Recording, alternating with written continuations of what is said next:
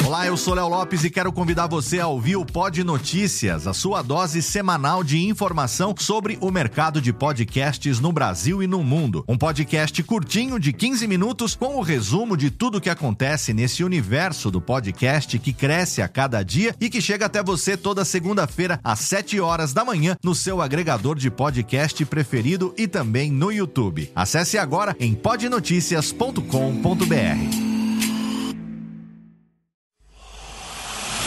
Emoção. Emoção. Aventura. Aventura. Suspense. Suspense. Mistério. Mistério. Você vai. Você vai se cagamba de Olá, pessoal do Radiofobia. Aqui quem tá falando é o Celto Melo. Aqui fala Buzz Lightyear. As melhores entrevistas com os melhores humoristas. Você só encontra no Radiofobia. Oh, ranho. Tira daí, moleque. Vai assistir o programa da Xuxa. Radiofobia 500 jardas. Dublado nos estúdios da TVS. Ah, é o Radiofobia! Nunca na história das internet se viu um programa onde as pessoas mijassem tanto de dar risada. Se você quer uma coisa diferente no que diz respeito aos podcasts, entra no site do Radiofobia. Radiofobia, radiofobia, radiofobia, radiofobia. Radiofobia.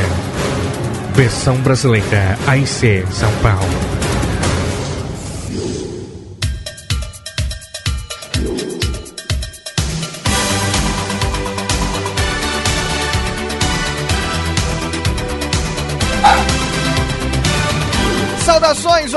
Desocupado, você do mundo inteiro que insiste em ouvir esta bagaça podcastal. Olha quem tá lá no fundo, é o Einstein. Eu sou Léo Lopes, o gerente da bagaça, é com orgulho da minha estetinha que eu trago pra você mais um Radiofobia, Alex.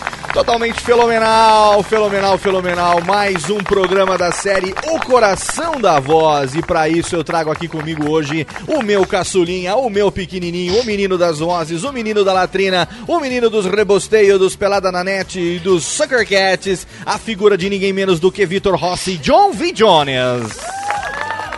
É, estou mais uma vez aqui, ereto e feliz da vida. Vitinho, mais uma vez o som hoje da sua noite é aquele É, Assim. Léo Lopes financiando minhas banhas. financiando as bronhas porque você é um apaixonado por dublagem.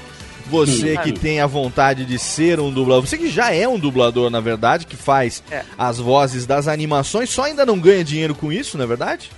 É, na verdade, estou tentando ganhando meus dinheiros, mas nada que seja relevante. Nada que seja relevante. E se tornar dublador, dizem que também não vai ser relevante, então já vai se acostumando. Porque pelo menos é isso que nossos amigos dizem, tem que trabalhar para a garaca. Mas a realização do sonho é uma coisa fenomenal, né, Vitinho? É, o mais importante. E hoje nós temos aqui uma pessoa de altíssimo garbo que eu sei que você é fã, hein? Um no mínimo gênio. Um no mínimo gênio está aqui conosco, uma honra recebê-lo, mas antes temos um visitante também, diretamente de Pauta Livre News, ele que tá se achando bagarai, depois que mandei Guilherme Briggs, que depois que autorizei Guilherme Briggs a participar de Pauta Aham. Livre News, Vai e, vendo. e ele teve uma participação fenomenal, eu posso dizer com todas as minhas com os meus orgulho nas tetas, que foi a melhor entrevista que Guilherme Briggs já deu, foi para o Pauta Livre News. Melhor até do que as do Radiofobia, com toda certeza. Ele agora tá se achando, ele tá todo bonitão. É o cara das mentions, é o cara do Bahia Minha Porra, a figura de ninguém menos do que meu brother Carlos Toureques. Eu, eu achei que o Vitinho tava falando de mim, né? Mas. Você se acha, né? Você achou que Não, ele tava falando de você. Não, mas né? hoje eu tô cercado aqui de imitadores, de dubladores, e eu só sei fazer o seu gente fina, né? Ursinho, ah, ursinho gente fina. Tem- Oi, Léo! Oi! Eu quero tocar bombom! Até o cachorro agora tá agitado com você, Torinho. Olha aí, ele vai participar hoje também. É a figura do Einstein participando hoje. Sabe por quê? Porque nós temos aqui a particip... Olha aí, tem certeza que ele vai participar do programa todo? Manda pro futuro esse cidadão aí. A gente tem aqui hoje a presença de um cara totalmente fenomenal, uma pessoa que está, está até hoje na lista dos meus seis dubladores preferidos. Que eu sempre quis entrevistar, sempre conversei com o Guilherme, tive a honra de conhecê-lo há dois anos quando eu tive lá no Rio, na Delate, para conhecer. Quando eu encontrei com o Guilherme pela primeira vez, e hoje ele tá aqui com a gente, gravando no Radiofobia. É com orgulho que eu recebo hoje a figura de um dos maiores atores de dublagem, diretor consagrado nesse meio, uma voz que vai deixar muita gente de com os cabelos da suvaca arrepiado nesse momento. Seja bem-vindo ao Radiofobia, meu amigo Manolo Rei! Ô, rapaz, você me deu um susto aí pela apresentação. Eu pensei que eu tinha entrado uma semana antes.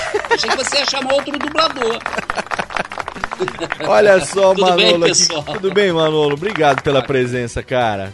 Obrigado a vocês aí pelo convite. Obrigado por ter aí aberto um pouco do seu tempo pra falar Merlin com esses malucos que são seus E eu tô fãs. bem acompanhado, inclusive, né? Tá vendo só? Ele tá aí com. Como é que chama o cachorrinho? A Pete, É a- da minha filha Bruna. As duas juntas da Pitbull, então tem Pitbull em casa que não para. A Pete é a cachorrinha da Bu, Não, a Pete é filha da puto. a filha da Poodle. É, que tá latindo aqui de vez em quando, então. Não tem problema. Qualquer coisa a gente fala que é o Einstein, o cachorrinho do Dr. Brown, né?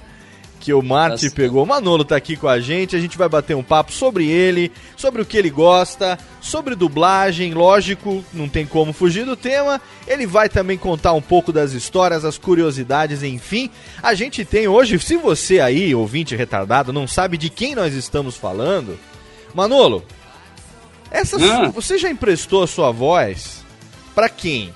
Pra gente ter uma ideia. Lá nos anos 80 você dublava uma série de humor muito bacana com Will Smith, não é isso? Isso.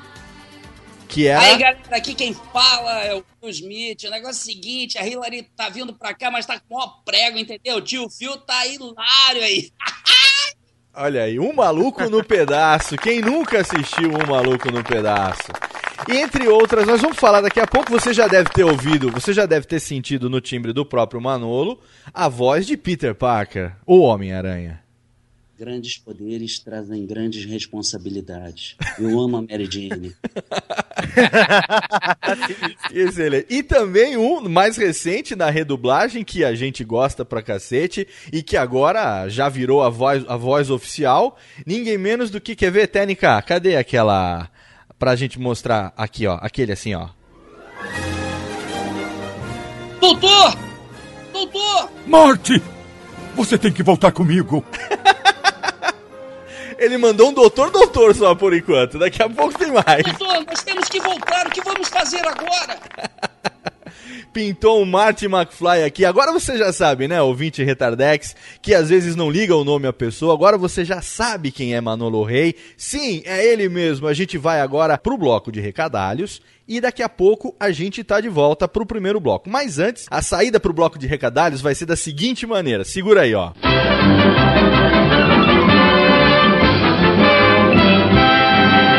Isso é tudo, pe, pe, pe- pe- pessoal. A gente volta já, já, já, já, já, já. Muito bom, cara. Muito bom. Excelente. Alô? Não, meu pai tá assim. Ah, mas ele não pode atender. Ele tá ocupado, tá fazendo totô. Eu vou anotar. Fala aí. Nossa, é? Puxa vida, hein? Ah, tá bom. Pode deixar que eu falo. Tá, tchau. Ô pai, tem recado aqui, ó.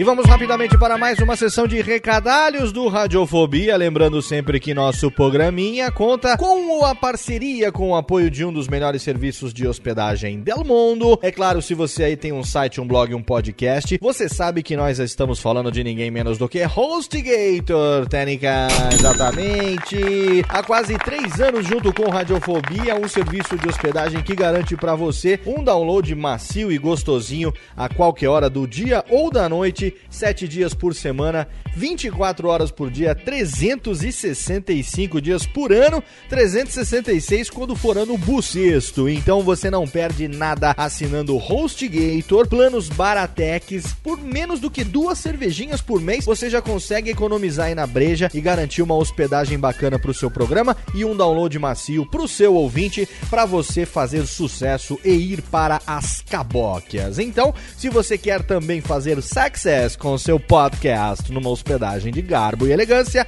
acesse o site do radiofobia.com.br, clica lá no bannerzinho da HostGator e seja feliz. Nosso novo apoiador, nosso novo parceiro, as camisetas mais totalmente fenomenais do mundo. Eu estou falando de ninguém menos do que Fiction Corporation, a loja que traz para você as empresas de dentro dos filmes da ficção, aquelas camisetas com estampas exclusivas e totalmente fenomenais que você não encontra em mais nenhum lugar das internet. Você encontra em fictioncorporation.com.br, que agora veste juntamente com Cavalaria Geek o seu amigo Léo Lopes aqui. Sempre você me vê agora com as camisetas da Fiction Corporation. E ó, o Alexandre lá da Fiction tem um problema no cerebelo, porque além das camisetas serem super baratex, 35 reaisinhos o preço de catálogo, ele comete a michórdia de colocar uma promoção para as camisetas de lançamento. E sim, as camisetas novas que acabaram de entrar no catálogo são vendidas a nada mais do que 30 reaisinhos, 30 Dilmas. Olha que delícia! Então você pode acessar agora fictioncorporation.com.br. O lançamento da vez é a camiseta do Mickey. Sabe quem é o Mickey? É o treinador do rock. Exatamente, aquele baixinho interpretado pelo Burgess Meredith que fazia o treinador do Rock Balboa. Pois é, agora tem a camiseta da academia do Mickey, academia aonde o Rock treinava, uma camiseta em cinza malhada com silk também em grafite, muito, muito, muito legal e tá lançamento pelo preço de 30 reaisinhos. Olha só que delícia, hein? Vai lá, acesse agora. Se você quiser, tem um bannerzinho no Radiofobia ou então você clica lá direto fictioncorporation.com.br, as camisetas mais totalmente fora bagarais.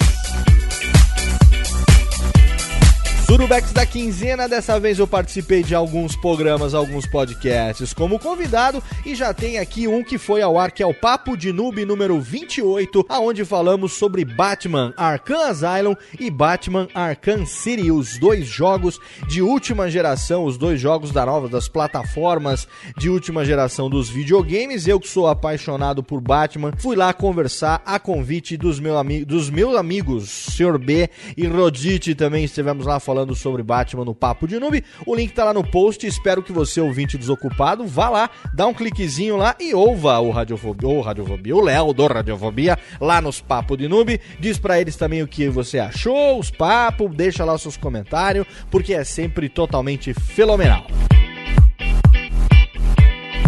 E mais uma vez eu quero deixar aqui para você os nossos feeds na iTunes Store. Se você não sabe, o Radiofobia tem três feeds na iTunes Store. Um deles é do programa principal, o outro é do arquivo de Jalma Jorge Show e tem o mais novo que é da nossa nova atração, o arquivo O Melhor Humor do Rádio. Então, se você gosta do Radiofobia, não tem por que você deixar de assinar o feed, caso você use o seu iPhone, o seu iPod ou mesmo o seu Mac vai lá na iTunes Store e procura. Se você não sabe aonde tá, na iTunes Store é só você jogar Radiofobia na busca por podcasts. Você clica lá na aba Podcasts, digita Radiofobia na busca e aí rapidamente você vai ser direcionado para esses nossos feeds. E também, se você quiser, tem um kit inicial de podcasts, onde a galera da iTunes Store Brasil separou 16 podcasts. Para você que está começando agora, para você que não sabe por onde começar, para você que não sabe o que é bom na podosfera, é claro que tem muito mais coisa legal, não são só esses 16, não.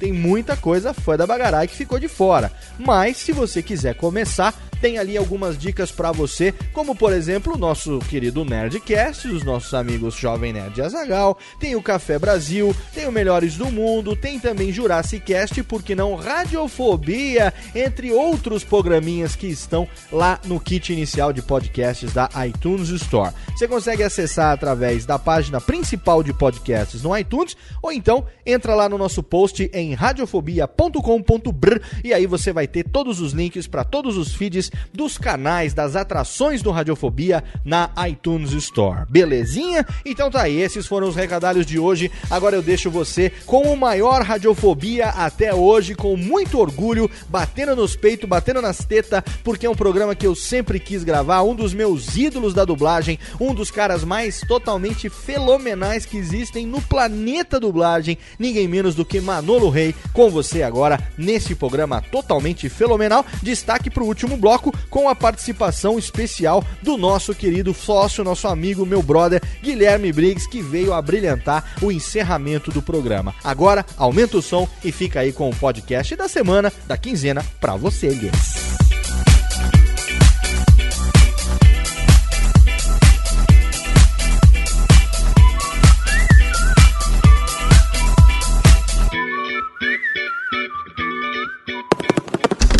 Radiofobia.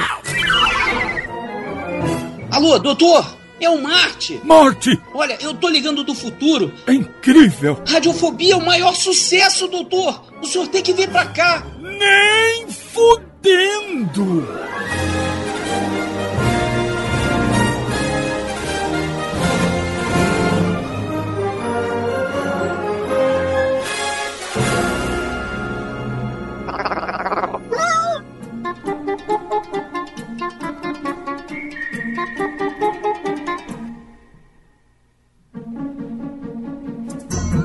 De volta! De volta ao vivo no Radiofobia, hoje totalmente fenomenal aqui pra você.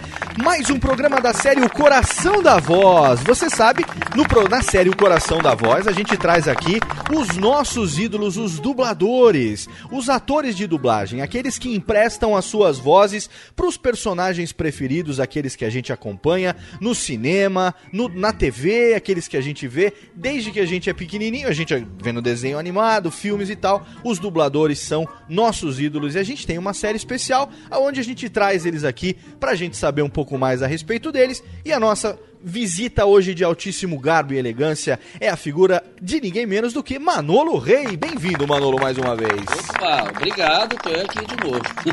Manolo, vamos aqui, como sempre, começar pelo começo. A gente sempre explora um pouco do lado pessoal dos nossos convidados. Então, primeiro, eu quero que você diga pro nosso ouvinte da onde você é e quantos anos você tem.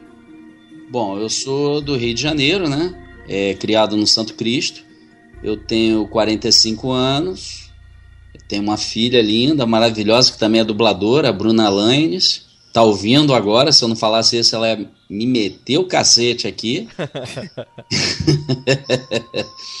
e tô na dublagem há 25 anos. Sou ator, diretor, tradutor, roteirista, empresário, é, um pouquinho de tudo. Você- Solteiro no momento. Você fez teatro tablado nos anos 80, Fiz. não foi isso? Fiz em 81, 2 e 3. Eu fiz três anos de tablado, eu fiz curso regular de teatro no Caluche Gulbenkian, é, fiz vários cursos com vários diretores, cursos de vídeo, de teatro, de, de tudo. Que tinha curso eu entrava. Agora- E até hoje ainda também, eu, aparece um curso eu faço. Agora, antes de fazer teatro, diga pra gente o seguinte: quando você era criança, a gente entrevista aqui vários colegas seus já, o Briggs, o Mário Jorge, né? Daqui a pouco o Mauro vai estar aqui também com a gente, a Miriam, todo mundo que tá aí no seu meio, no seu dia a dia. Você conhece eles, lógico, muito melhor do que a gente. E você deve saber um pouco também da história deles. Eu queria saber se com você aconteceu isso também quando você era moleque. Se você gostava de, de, de brincar, de fazer vozes, de imitar os desenhos animados da televisão. Se você era ligado nessa parada, sempre foi extrovertido. Ou foi uma coisa que pintou em você assim quando você já ficou mais velho, hein? Eu sempre fui tímido, tímido demais, demais, demais. Eu era assim, criança, eu, é, a família inteira via novela, eu ia pro espelho e ficava imitando a cara do Tarcísio Meira, do Francisco Coco, e imitando as vozes também, né? As vozes dos personagens de televisão, desenho animado, filme e tal. E eu imitava os bichinhos lá, essas coisas e tal. Eram as duas coisas, a televisão como ator e a voz. Só que eu não tinha a menor noção do que eu queria. Eu fazia aquilo. Uma brincadeira que eu tinha quando pequeno era brincar de cinema. Ficava eu um amigo meu, Celinho, a gente brincava de cinema, faroeste. Não, ó, agora você morre. Não, deita aí, deita aí. Não, deita mais pra direita. Mas agora, isso, agora fecha o olho, tu tá morto. Pá, pá, pá. Pronto, agora eu vou te, vou te dar mais um tiro, mas tu não se mexe não porque tu já tá morto. Era essa é a coisa mais doida do mundo. Só É. que assim, eu sou meio o caso contrário. Eu era muito, muito tímido até talvez 18 anos e hoje em dia ainda sou tímido, né? Mas não sei se eu convenço as pessoas de que eu sou tímido. Você sabe que não, né? Porque a impressão que a gente tem, é, eu não sei, o Torinho e, e Vitinho, vocês têm essa mesma impressão? Talvez errada. a gente tem essa impressão de que todo dublador é extrovertido ou não, meninos? Não, né não. Também. Hein, Torinho? Você tem essa impressão que todo dublador é extrovertidão e tal, ou você acha que não? Ah, pra, pra- pra falar a verdade, eu acho que. Eu acho que não, né, velho? Porque o cara já se esconde na voz, né, velho? Você acha que eu é acho um, que a pessoa se solta, né, velho? você acha que é um recurso de, do- da, da timidez o cara soltar na voz, assim? É, eu, eu pego por mim, eu, eu não sou dublador, nem comediante, nem nada, sabe? Mas quando a pessoa, algum ouvinte meu me conhece, eu falo que eu sou tímido, a pessoa, ah, então eu sou super tímido, eu, eu me solto fazendo piadinha. Eu sou quase um Homem-Aranha, sou quase o Peter Parker. Entendi. Em cinco minutos de programa, o Torinho já conseguiu se colocar na posição de celebridade. Vocês perceberam, né? ele, ele já se. Em cinco minutos de programa, ele já mostrou a que veio, né? Eu sou web cele- a celebridade, filha da puta. Você criou um monstro, você criou isso. Não, mas a gente também tem essa experiência porque a gente grava podcast, a gente trabalha com a voz também, né? Se a gente fosse fotogênico, a gente faria videocast, que nem o PH, né, Torinho? Que nem outros, né? Ah, o PH é um Torinho tá um pouco baixo, tenta falar um pouquinho mais alto ou aumentar talvez o seu microfone. Enquanto isso, o Vitinho responde aqui pra gente. Você acha, o Vitinho, você que também tá com 22 anos e mexendo com isso, você a gente sabe que é um maluco extrovertido do caralho, totalmente despirocado, é, eu né? sou, sou um imbecil. Mas você tem a impressão de que todo dublador é extrovertido ou você, você Cara, sabia da- dessa questão da timidez? Então, cara, eu não sei se todo. Eu vejo por mim. Por exemplo, eu sou um cara muito extrovertido quando me dão a liberdade. Quando não me dou, até eu sou tímido. Ah, entendi. E eu acho que é mais ou menos assim mesmo. Tipo, a É, facilidade que, que tem pra se soltar é maior quando você dá liberdade. Aí ele fica tranquilão, né? Entendi. Mas Eu, que- eu acho que tem mais a ver com o que ele pode fazer, com, do- entendeu? Porque na hora de se soltar, ele tem mais a dar, né? Por ele ser dublador, por ele ter todo esse leque de Opa! voz, ele vai ter. Ó, a tem- falou em tem mais a dar, ele já chegou aqui, já, tá- É, então. já, já deu uma refugada já. hein? Cadê, Tênica? Cadê? Olha aí, meu. Aliás, ô, ô, Léo, antes de você continuar com o programa, eu tenho uma denúncia pra fazer pro Manolo, viu, cara? Pode, fa pode Opa, fazer. Denúncia, pode pera fazer aí. É, o Denúncia, peraí, peraí, o peraí, peraí, peraí, peraí, calma. Trilha de trilha de denúncia técnica, trilha de denúncia. Agora sim. Trilha de denúncia, vai lá. Barbaridade. viu? Senhor- o senhor Léo Lopes, no início desse programa, disse que Manolo era um dos seus seis dubladores favoritos. Eu pensei isso também. Apenas todos sabemos que só usamos números quebrados, múltiplos de cinco, ou seja, Manolo Rei, você é o sexto. Que meleca, hein, rapaz? Eu pensei isso também. Como é que é? Não entendi. Se a gente só usa. Aí Só usa faz cinco, top cinco, é. velho. Mas por que Não não usa- posso ter meia dúzia de favoritos? Top 6? Não, top 6 quer dizer que ele é o sexto, Léo. Todo Não. mundo sabe disso, a competição social. Eu sou reserva, eu sou reserva Top de luxo, 6. então, top beleza. 6. Não, o reserva é, É, o, a- é a menção honrosa. o né? reserva é o Guilherme que faz parte do elenco e a gente não pode contar, senão é nepotismo. Cidadão honorário, né? Aquela história de Cidadão cidadão honorário. Ah, é, honorário. até- até O cara do Jornal Nacional entrou um- aqui. Uma letra, nada daquele idioma é o cidadão honorário, né? É, com certeza. Ô Manolo, você foi fazer teatro por quê, velho? É, tá aí. é, quando criança eu sempre tive vontade em trabalhar com isso, teatro, TV. Eu não sabia nem o que, que era a dublagem. Eu vou falar pra vocês que eu nem imaginava como é que funcionava. Então, assim, no colégio, né, na- no antigo ginásio, né, é, quinta, sexta, sétima, oitava série, tinha artes cênicas. Eu acho que daí ve- veio é, é, a minha curiosidade em aprender, estudar isso, trabalhar com isso. Então, eu, eu, eu tinha aquela vontade. Eu acho que todo garoto, assim, 15 anos, ah, eu quero trabalhar em televisão. Hoje em dia, até menos, 10 anos já quer trabalhar em televisão. E eu queria, eu quero virar ator da, da Globo, quero ser isso, quero ser aquilo. E corri atrás, fui fazendo curso de teatro visando isso, televisão. O que que aconteceu? Eu até fiz algumas coisas, é, participaçõezinhas pequenas. Se eu falar pra vocês, vocês vão ter que catar no vídeo lá depois pra ver. Pô, vamos tentar. Office boy do senhorzinho Malta. Caralho! É, eu fiz um teletema com o Marco Nanini, a luneta mágica, era o namorado da. Não sei se era filha dele, o que, que era, enfim, fiz participações pequenas que ninguém lembra. Só eu, eu acho que só eu vi. Aprendi a montar a cavalo, inclusive, fazendo esse teletema aí, que eu não sabia montar, falei pro cara que sabia, o cavalo deu, saiu em disparada no parquilagem. só eu mesmo, né? Pra aí vocês verem. Cara, e, que e legal, assim, velho. eu fui fazendo teatro, fui fazendo e tal. E uma vez é, tinha um programa do Goulart de Andrade, o Plantão da Madrugada. Comando nome, da Não sei como é que Madrugada. tá hoje em dia. o Não, não, era Comando da Madrugada. Era Plantão, agora deve ser Comando. Agora né? não existe mais, Era já acabou. Não, era já acabou. Comando, né? Sei lá, É, enfim. é, o já. Manolo, é, ó, querido, você pede os negócios. É o nosso tema de encerramento Ah. do programa. É o comando da madrugada. É Goulart que encerra o Radiofobia. Olha aqui, Ah, ó. Mate a tá saudade, mate a saudade. Você lembra disso não? Lembro. Olha aqui, ó. Aqui, Térica sobe. É disso que você tá falando, não?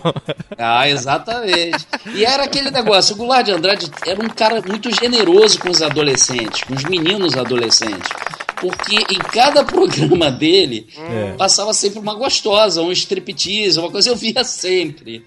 Entendeu? Com um- certeza. Quem Era um não... recurso da adolescência, né? Exatamente. Não Como por acaso. programa? Comando da Era- madrugada. Vou procurar aqui no YouTube. Não por acaso, o tema do Comando da Madrugada é o nosso encerramento aqui oficial do Vai. programa. Todas as nossas referências, cara. E aí eu vi uma vácuo dele, matéria com dubladores de São Paulo, dois dubladores falando. Eu falei, cara, mas é isso que, eu, é isso que é dublagem, então. O nome disso é dublagem. Aquilo que passa na televisão que eu fico imitando vozes. Aí comecei a me interessar, mas eu tava no segundo grau tal, comecei a, a, a- a tentar a televisão e é meio complicado, tem algumas histórias que eu nem gostaria de entrar em detalhes. É.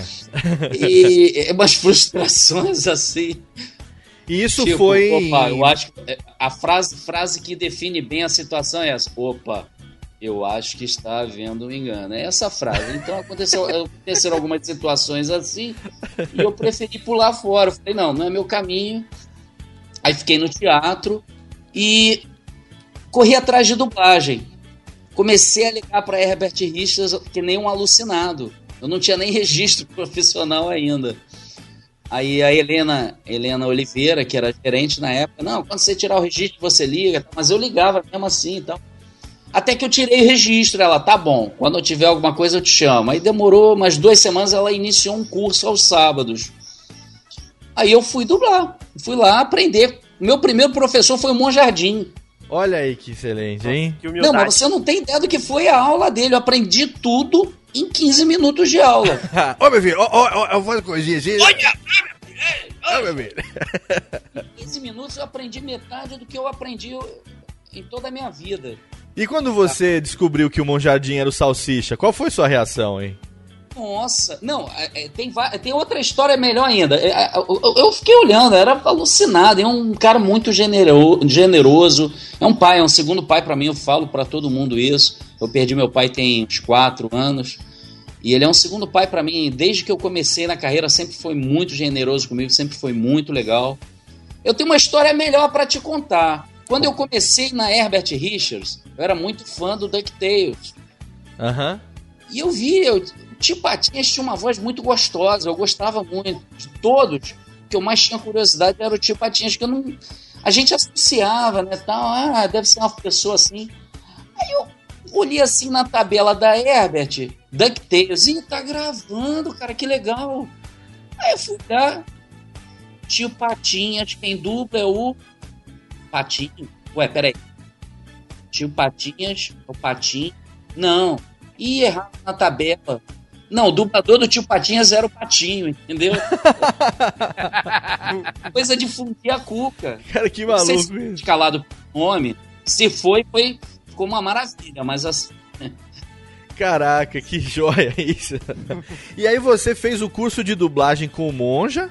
Não, fiz, todos os diretores da Herbert. Na realidade, não era bem um curso, era como se fosse teste. Uma preparação. botar atores novos para contratar. Né? Entendi. Na época contratavam os dubladores e tal. Aí passou pelo da Mata, passou por todo mundo, então. Aham. É, opa, passei pelos testes lá, sem sofá. Não, eu sei, mas digo. Filha da puta. Eu tenho que ter cuidado com vocês, vocês Não, não. na madrugada, vocês são Não, perigosos. eu tô, eu tô sem malícia, eu tô mais na tietagem por enquanto, assim. É. Não, é, que, não é que nem o Briggs, que a gente já passa a mão na bunda, nem pede licença, não. não. Ah, O cara que tá chegando agora, a gente ainda vai com um pouco mais de cuidado e tal. Mas não, assim. mas pode, pode, pode vir bruscamente. Ô, Eu louco. tô preparado. Cadê? Cadê, Técnica? Prepara aí. Daqui a pouco tem, ó. A técnica tá preparando aqui, vai botar na mira. A hora que o Manolo der uma bobeada, ó, vai entrar e vai ver. Como é que foi quando você começou, então, nesse. Porque você falou que tem 25 anos de carreira. Isso. Então eu acredito que a dublagem do, do Goonies foi uma das dos seus primeiros trabalhos. Foi um dos primeiros. Foi um, não, não foi um dos primeiros. Foi assim, foi no início. né? Eu não lembro que ano Porque que o foi filme tem mais ou menos isso, né, Torinho? Quanto tempo tem o Goonies? Não tem 25 anos? Ah, os Goonies, se eu não me engano, é de 86, Ah, mas a né? gente dublava muito depois. Ah, entendi. O Acabava. Estreava no cinema, a gente dublava dois, três anos depois. A Ah. gente dublava simultaneamente para avião. Aí tem uma outra história que antes de eu ir para Herbert, eu tentei na Telecine, não consegui nada, e fui na Delarte, Hum. que antigamente era no Catumbi. Aí O Pado, super educado, super gentil comigo também. Encontrei o Berdan, que tinha me visto na Telecine. Ele falou: dá uma chance pro rapaz e tal. Sou amigo do Berdan até hoje, eu lembro de tudo isso, eu falo. Ele, Legal. pô, tu lembra disso? Lembro. Era o filme Big, Quero Ser Grande. Ainda não tinha nem estreado no cinema. Sim. Aí o Pado, vai lá, meu filho, faz aquele garoto ali que ele, ofe- é, ele pergunta se tem. É com o Tom Hanks, Fogo. né? É isso. Pergunta se tem fogo, fala assim: não, não tem fósforo, não. Não, não fumo, não, não fumo. Minha voz não saía, rapaz. Eu fiquei no microfone ali. É, tem fósforo? Não. É o quê, meu filho? Meu filho, fala mais alto. Não. Não saía a voz, não saía um fiapinho, uma alma da voz, não saía nada. Caralho. Aí vê, e tinha a timidez naquela época. Hoje em dia tem a timidez. Mas quando eu falo ninguém acredita, pelo seguinte, eu sou muito 220. Eu acordo de manhã, vou fazer um merchandising aí, até porque eu tô levando um por fora. Ô, pode ir. Eu sou obrigado a fazer. De manhã, geralmente, eu tomo três Flying Horses de 473 ml. Não, é sério, não é mentira. É sério, não é brincadeira. Eu, eu, e eu já chego alucinado. Eu tava gravando, pra você ter uma ideia, eu tava na técnica com o Márcio Simões, o operador e mais um outro dublador. Estávamos começando a gravar o trailer do MIB, esse que saiu do cinema há pouco tempo. Aí veio a menina dos contratos, eu tava tão alucinado assim, arrumando as coisas. Manolo, o que, que é MIB 3? Aí eu virei automaticamente falei: MIB 3 é um absorvente feminino que está sendo lançado no mercado. Ele, é, vão ter três modelos para fazer um teste, tal, não sei o que. E comecei a falar sem parar, e ela olhando, e os outros rindo, e tal, para. Aí eu, você quer mais informações? Ela, não entendi. Não, é porque ele vai ser lançado, ele funciona da seguinte maneira: ele é assim, tal, tal, tal. E ela ficou horas ali olhando se os outros falassem, pô, tu escuta o Manolo ainda, cara, tá falando besteira. É assim, é nesse nível, 220 total. Ó, quero aproveitar esse momento aqui e dizer que tem um cara que acho que você não conhece, que tá entrou, entrou aqui agora rapidinho pra te mandar um abraço. Modafaca? Ele tá. Não, não, é um outro também, Modafaca, tá dizendo assim: quero mandar um abraço pra esse fuleiro. Te admiro Ah, muito, Nando mestre. Mendonça. Nando Mendonça, exatamente. Entrou aqui agora, ele que teve recentemente aqui também, a gente gravou um programa sobre imitações. E ele teve aqui, na verdade, incorporando o Mário Monjardim, né, na última gravação com ele. Ó, figuraça tá te mandando um beijão aqui, Manolo. Pode. Pô, manda, um- manda dois pra ele. Tá aí, ó, Nando. De irmão, é claro. De irmão, sem língua e sem nada. Só um Agora, rosto. eu quero fazer uma confissão que é o seguinte, cara. Goonies é um dos filmes da minha vida. Um dos filmes que formou o meu caráter, assim, é, é Goonies. É, de gostar de aventura, de gostar de. É, essas coisas. Armadilhas! Armadilha, exatamente. E quem não sabe, o Manolo, ele fez a dublagem do Dado, o chinesinho dos gadgets no Goonies, cara. A dublagem clássica. Quer dizer, dublagem clássica não, a única que teve até hoje, né?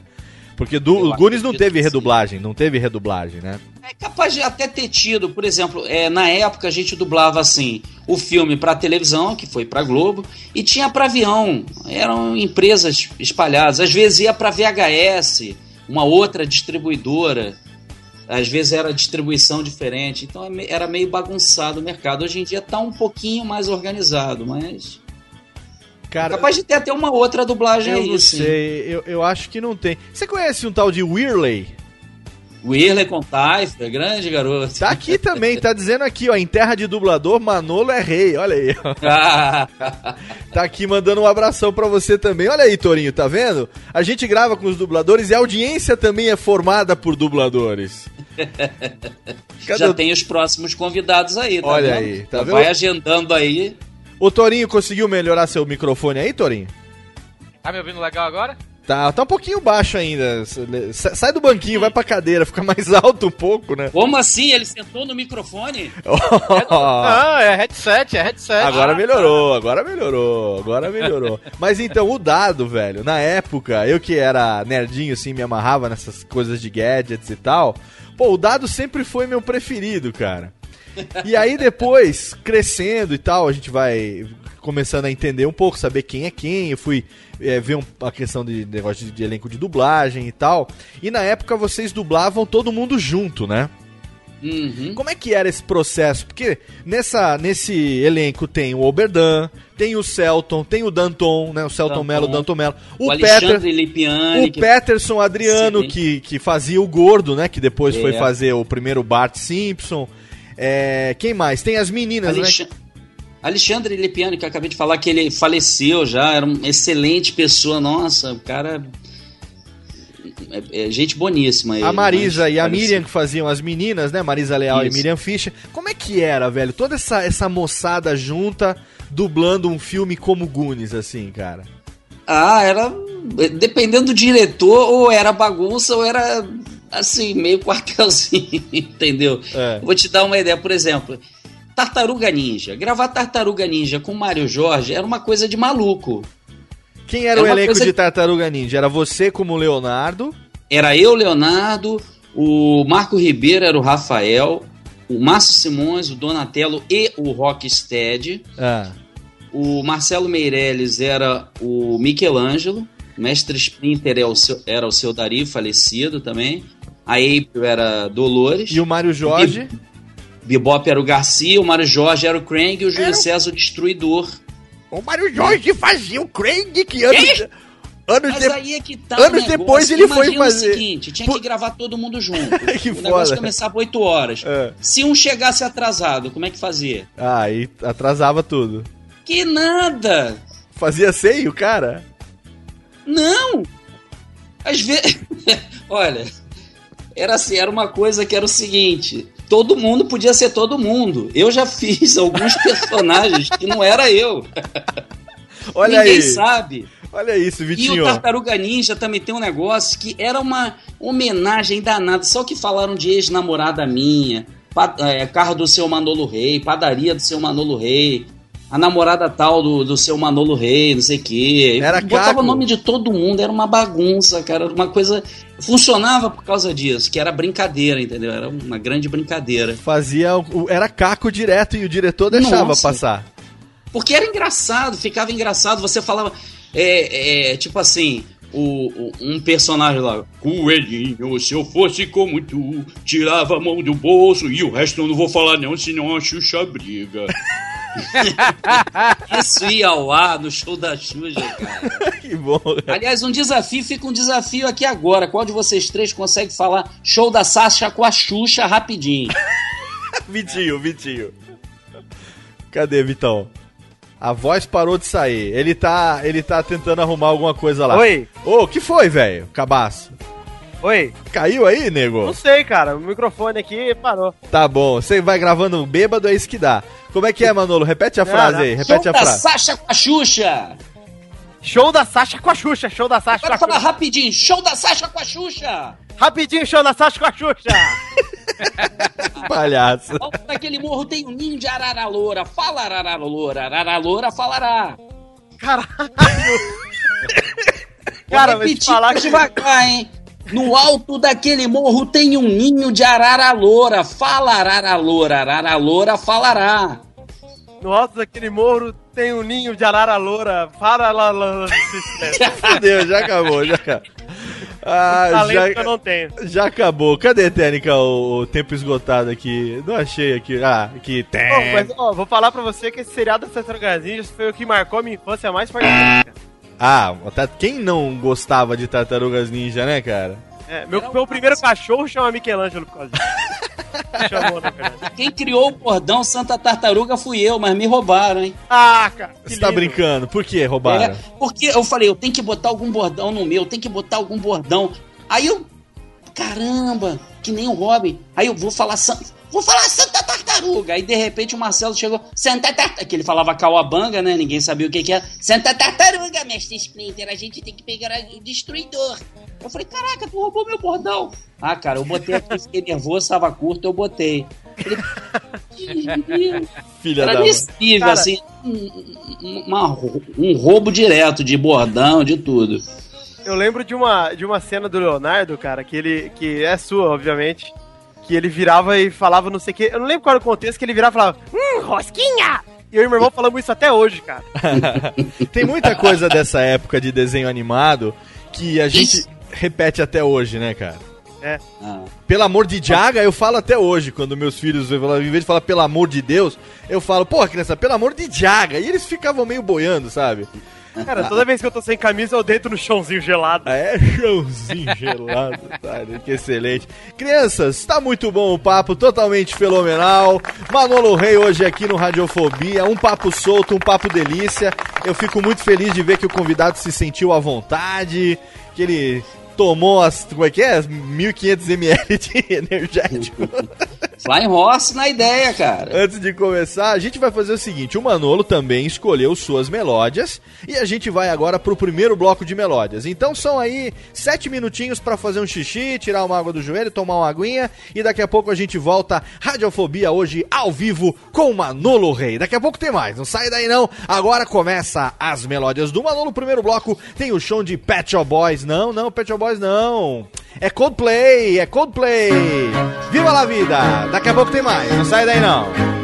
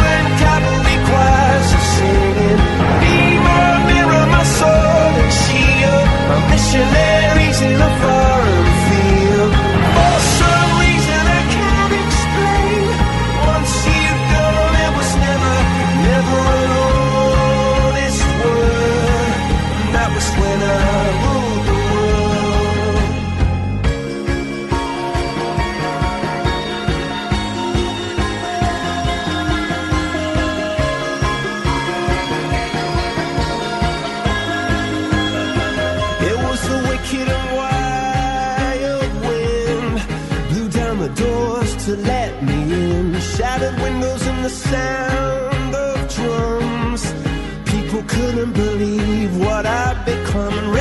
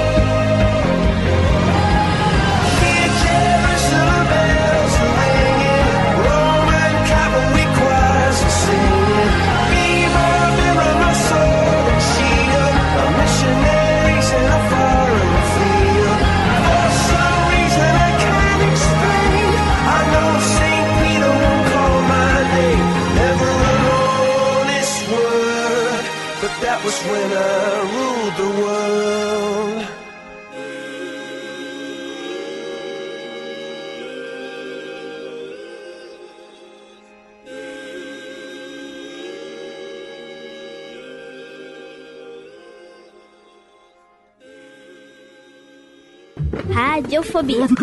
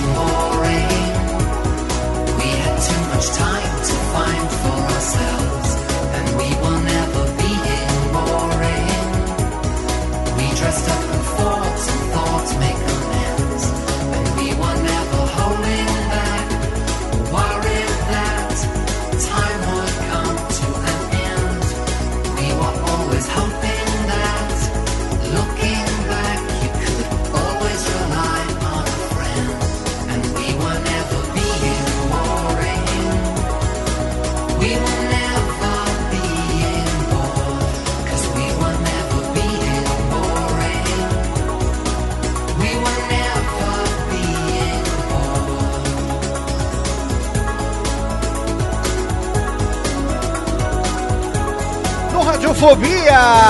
Ao vivo hoje pra você o som de Pet Shop Boys, Being Boring, uma das músicas mais fenomenais da minha infância. E antes teve também o som de Coldplay, Viva la Vida, mas as músicas, apesar de serem fuedas bagarex, elas não foram escolhidas por mim, não senhor. Foram escolhidas pelo nosso convidado que tá aqui com a gente hoje, gravando esse programa totalmente fenomenal, Manolo Rei Técnica. Exatamente. Manolito que escolheu. Por que essas músicas, hein, Manolo? Bom, é o seguinte, o Coldplay, como eu disse, eu tomo três latinhas de quase meio litro de Flying Horse toda manhã. É. E se eu ouvir essa música, porque assim, eu, eu moro na Barra da Tijuca atualmente, Hum. e a Delarte fica na Tijuca, então eu subo o alto da Boa Vista e desço. Com três Flying Horse na ideia. Eu escuto essa música, dá vontade de acelerar, de trabalhar, de, de viver a vida, bicho. É, é bom demais, é, um- é uma energia. Eu, assim, eu falo sempre pro, pros colegas que a gente tem que trabalhar emoção e tal, mas é energia. É energia. Não adianta você vir com energia ruim, energia baixa e tal. Tem que trabalhar a energia. Essa música, pô, me levanta muito, cara. Se eu tiver com sono, eu acordo na hora, com uma alegria. Se tiver deprê, eu fico com um sorriso. E a do Excelente. Pet Shop Boys, pô, eu era muito fã do Pet Shop Boys, cara, de tudo. Eu comprava todos os discos, depois passou para CD. E essa música especificamente, na minha adolescência, nessa fase assim de, de timidez, eu escutava essa música. Eu não entendia tão bem o inglês, né? Mas eu me identificava tanto. E depois a letra, vendo a letra, eu me identifiquei mais ainda tal. Enfim, Excelente. é assim, é, é emoção da, da música, entendeu? Com certeza. É, eu me identifico muito com ela. Eu também gosto muito de Pet Shop Boys. Eu, eu sou um dos caras que. é, é, a gente é da época do vinil, né? Agora o vinil tá Aham, voltando. Agora o vinil tá voltando, virou. Virou, como é que fala? Cool, né?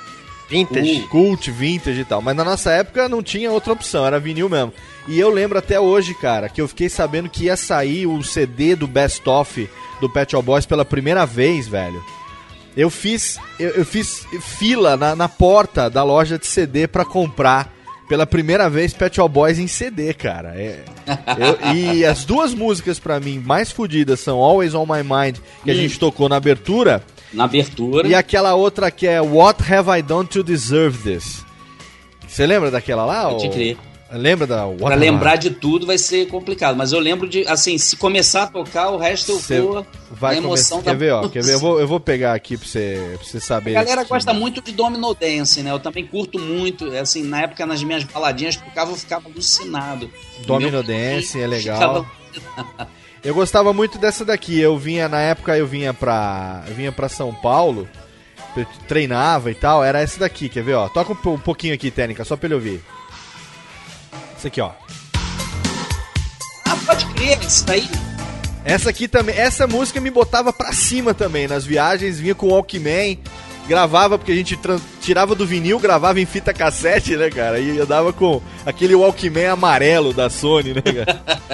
Aquele que Essa parecia... música aí, eu ia no, no baile, chamava baile, né, na época, baile do América, aos domingos.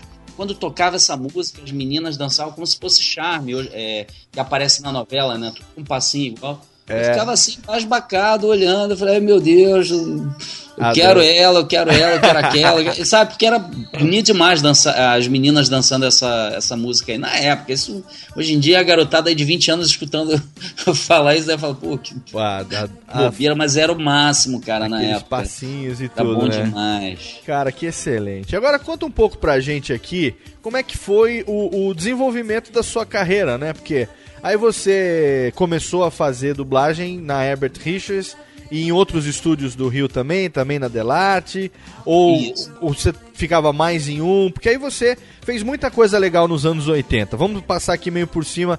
Você fez o, o dado do Goonies, né, como a gente falou. Na dublagem original, como é o mesmo ator, você chegou a fazer o short round no Indiana Jones também ou não? No o shot round, não. Não, fui eu não. Eu acho que foi o Oberdan que fez, né? Porque o short round e o dado era o mesmo ator, aquele chinesinho, é, mas eu né? acho que foi o Oberdan. Que o Oberdan Goonies agora. fez o Mike, né? Fez o Ah, principal, não né? fui eu. Ele apareceu no primeiro Indiana, não foi isso? No segundo, no Templo da Perdição. Não, não fui eu porque era na VTI, não fui eu. Ah, então você fez o Goonies, você fez o, o, o maluco no. O Tartarugas Ninja foi do final final dos anos. Metade, final da- dos anos 80, né? É, início, é, é, é fim dos anos 80. Eu vou falar um filme pra vocês, eu não sei se vocês vão se ligar no que eu vou falar, mas peguem pra ver, pra comparar assim. Sabe aquele negócio de foto, o, o- o antes e o depois, antes, depois, antes, depois? Aham.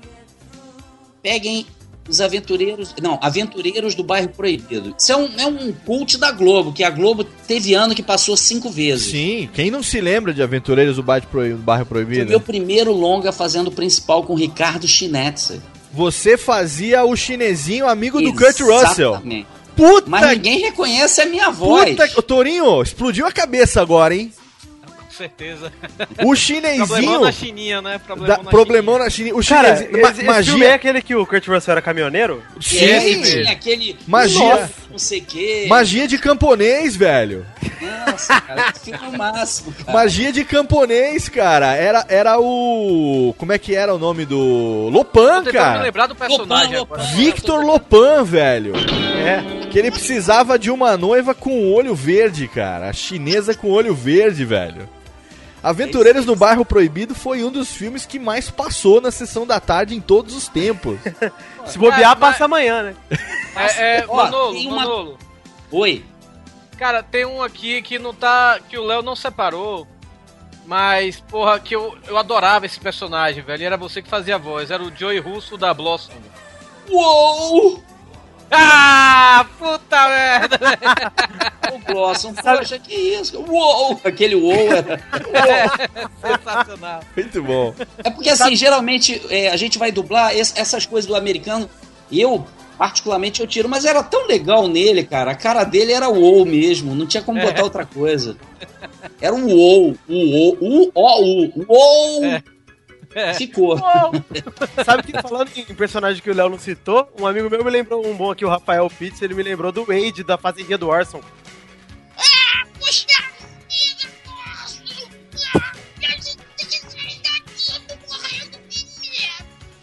botando as aqui a voz. É, vai fazendo aí, porque Ah, eu coloquei aqui no, no texto algumas que eu me lembrava, mas é, a gente pode aproveitar que a gente tem essa, essa diferença de gerações e vocês fazem aquilo que levanta essa lebre que vocês lembram mais, né?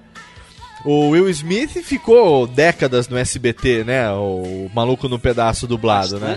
É, e tem uma curiosidade do, do maluco no pedaço, eu não sei se vocês sabem. Mas assim, tem uma galera que não curte dublagem. Legal, eu respeito. Eu acho que ninguém é obrigado a gostar de uma coisa ou de outra. Sim. Você gosta se você quiser. Mas assim, eu, eu faço um teste se a pessoa é, não gosta mesmo, ou se a pessoa tá falando só por depreciação. Uma vez eu fiz esse teste. A pessoa, não, odeio dublagem. Dublagem é uma porcaria e tal. Não, beleza, você não gosta? Não, nunca, não gosto, não gosto. Você já viu. Você vê o quê? Não, eu vejo série, tudo legendada. Ah, pô, legal, bacana. Você vê. Aí eu fui citando nomes, é, é One Tree Hill, Third Watch, não sei, as séries que passavam na época tal, não sei o quê. Aham, vejo tal. Pô, maluco no pedaço, você nunca viu dublado? Não, nunca vi dublado tal. Aí fui perguntando mais algumas, algumas séries. E o cara afirmou pra mim que via um maluco no pedaço legendado. Aí eu fui perguntando, tá, eu falei, Fresh Prince of Bel Air. Não, essa série eu não conheço, qual é? Falei, ah, ô retardado, como é que tu vê um maluco no pedaço legendado? Pô, tu tá falando de sacanagem com a minha cara, né? Tu não vê, tu tá falando pra comprar briga comigo. Ninguém via legendado. É lógico. Saiu do ar, ficou acho É, que uma não, é. Tem. Até a gente tava discutindo isso outro dia aqui no Skype com, com outro pessoal, né? E a gente até falando de, de séries, essas coisas, realmente a gente é acostumado a ver série legendada. E a gente entrou nesse negócio do maluco no pedaço e também Ah. daquele outro. é, eu, a patrulha as crianças, né? E a gente falando, pô, não, minha filha faz duas- o Franklin. Ó, a revelação, Ah, hein? Minha filha faz o Franklin. E a gente falando, né, velho? Não, essas duas séries tem que ser dubladas, só presta dublada, velho. Com Não, e certeza. tem, tem o seguinte, a história do maluco no pedaço é mais engraçada ainda. Porque eu já tinha dublado o Will Smith, garoto, assim, é, que tipo, um filme com a Up, é, fe- é, é feita sob encomenda, um filme com a Up Goldberg, ele era um amigo de uma menina que era filha do Ted Danson, se eu não me engano, né, Sim, com a sim. Goldberg, e mais dois filmes. Aí chegou a série, pô, o cara novinho, não iam botar o Márcio Monte porque era novinho. Aí falaram, ó, o Marcelo já dublou ele novinho, bota ele, tudo bem. Entrei no estúdio com o tio El, grande tio El, se estiver me ouvindo, mamãe mandou um beijo. Entramos lá no estúdio e tal, aí passa o primeiro luto. Eu, caramba, me lasquei, cara. Aí, o que, que foi, filho? Não, não, passa mais uma, tio. Aí eu falei, Jesus do céu, ferrado, eu não vou conseguir dublar esse cara. Por quê? A voz do cara é grave pra caramba, até novinho ele era um grave que eu não tenho. Olha essa vozinha, esse fiapinho de voz que vocês estão ouvindo é minha voz normal. Não tem nenhum efeito não, tá, gente? Eu não tô usando nenhum... Enfim, eu falei, pô, o que que eu vou fazer? Já sei, vou fazer, vou na dinâmica dele, que ele se mexe todo. E comecei a dublar me movimentando que nem ele, eu fazia coreografia e o caramba. Eu comecei a dublar, ai tio Phil, tá, não sei o que, com os braços pra cima, com perna pra lá. Aí o tio Elson, meu filho, é, eu não entendi nada que você fez, mas ficou legal, gostei e tal, não sei o que, foi ficando. A minha voz não tem nada a ver com o original. Quando toca a música de abertura, o pessoal pensa que é outra pessoa cantando, que não é o Will- Smith. É, esse- é, chega a isso, cara. Eu falo, que isso, que viagem doida é essa, cara? Cara, que excelente, velho. O Maluco no Pedaço, o pessoal tá dizendo que passa até hoje. Não sei se... Passa, Passa né? até hoje, eu Tolerante. acho que. Eu acho que você deve, deve explicar melhor, porque eu não sei se é verdade que eu vou falar, mas na- me dá a impressão que tem muita piada adaptada no dublado. Isso que ficou bom, cara. Em vez de. Tem muita É, série que eles mantêm as piadas em inglês, né? E aí elas ficam sem graça.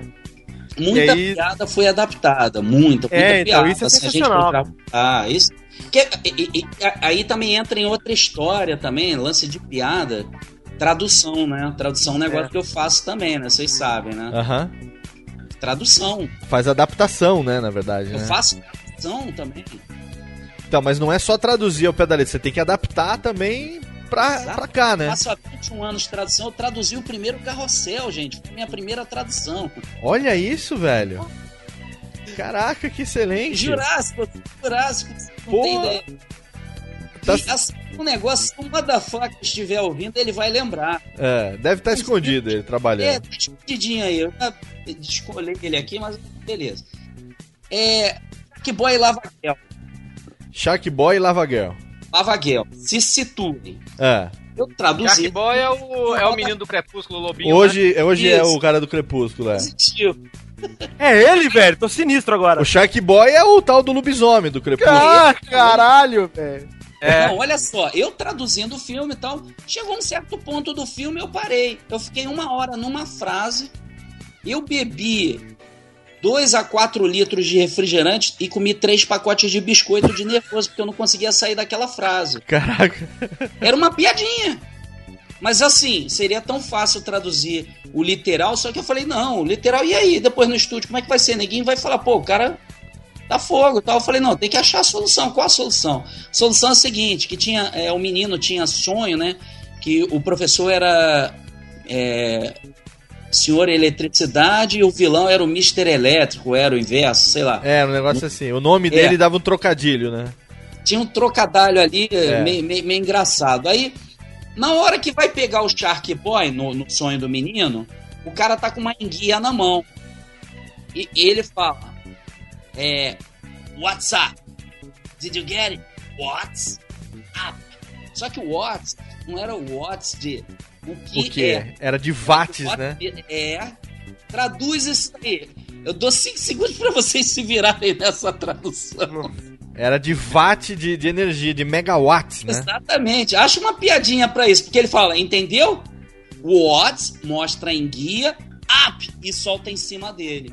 Eu levei uma hora pra achar uma solução que eu achei bem legal. Depois eu, eu falei, olha, vou falar o nome do motherfucker, né? Briggs, Briggs, pelo amor de Deus, muda tudo no texto, me xinga, mas isso aqui você não pode mudar, senão eu te processo. Porque o Briggs foi que. O Briggs dirigiu, foi isso? Dirigiu, dirigiu. A gente tem uma cumplicidade muito grande.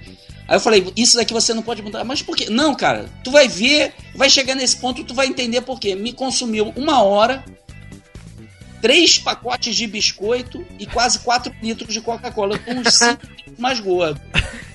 Ele, mas eu, não, eu achei a solução. Aí, posso falar qual é a solução? Pô, claro. O Briggs Ah, tá então- no chat agora, viu? Ah, motherfucker. Agora que a gente começa a falar mal dele, ele aparece, filha da mãe.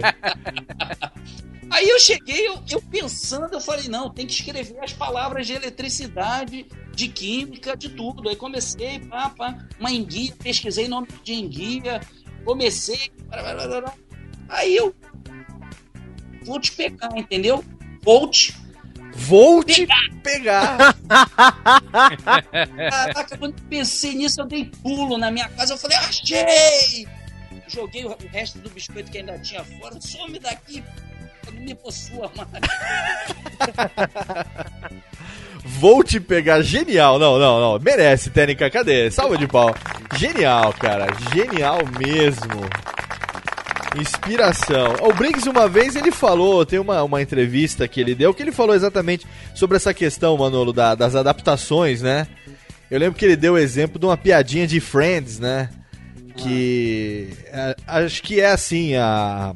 A, a menina, não sei qual delas lá, que conseguiu um. um- Tinha um macaquinho de estimação, né? E o macaquinho taradinho e tal, diz que. Enfim, aí o macaquinho foi pro quarto, ela tinha uma Barbie, disse que ela voltou e ela fez uma piada dizendo. Como é que é aquele macaquinho que tem lá. Que até virou, virou George música. Curioso. Isso, Curious George, né?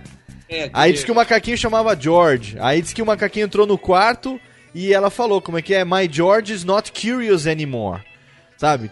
Quer dizer, meu Jorge não é mais curioso. Que, que- que solução que se daria pra essa porra pra ter sentido, né? E Ah, aí o Briggs, não sei se foi o Briggs que traduziu, acho que foi. Na, na adaptação ele pegou e falou assim, é, em vez de falar assim, meu Jorge não é mais curioso, acho que ela veio, veio com uma piada dizendo assim, a minha Barbie não é mais mocinha. Sabe? Eu não sei se eu tô errado. Se eu tiver errado, o Briggs vai me corrigir no chat aqui agora. É, teve uma que ele falou. Teve uma que ele falou lá Mas aí ele, ele adaptou pra isso. Falou, a minha Barbie não é mais mocinha, entendeu? E, porra, é claro, o George foi lá e matou a curiosidade dele, né, cara? Te- teve uma que ele falou lá no Pauta Livre News que foi do, do Carros 2 agora. Que ele, o, o, o Mate, né, aquele, aquela picape lá com guincho, ele falou chute, né, que era, era paraquedas, né, e Ah, o paraquedas sim. abria. Aí ele aí, paraquedas, você tá inventando essas coisas aí, paraquedas, né, Para- pá, né? Para- Muito bom, Ah, cara. Totalmente é excelente. foda, velho. Aproveitar que ele tá aqui no chat também e mandar um beijão. Cadê, Tênica? O beijão aqui da, da, da Lili.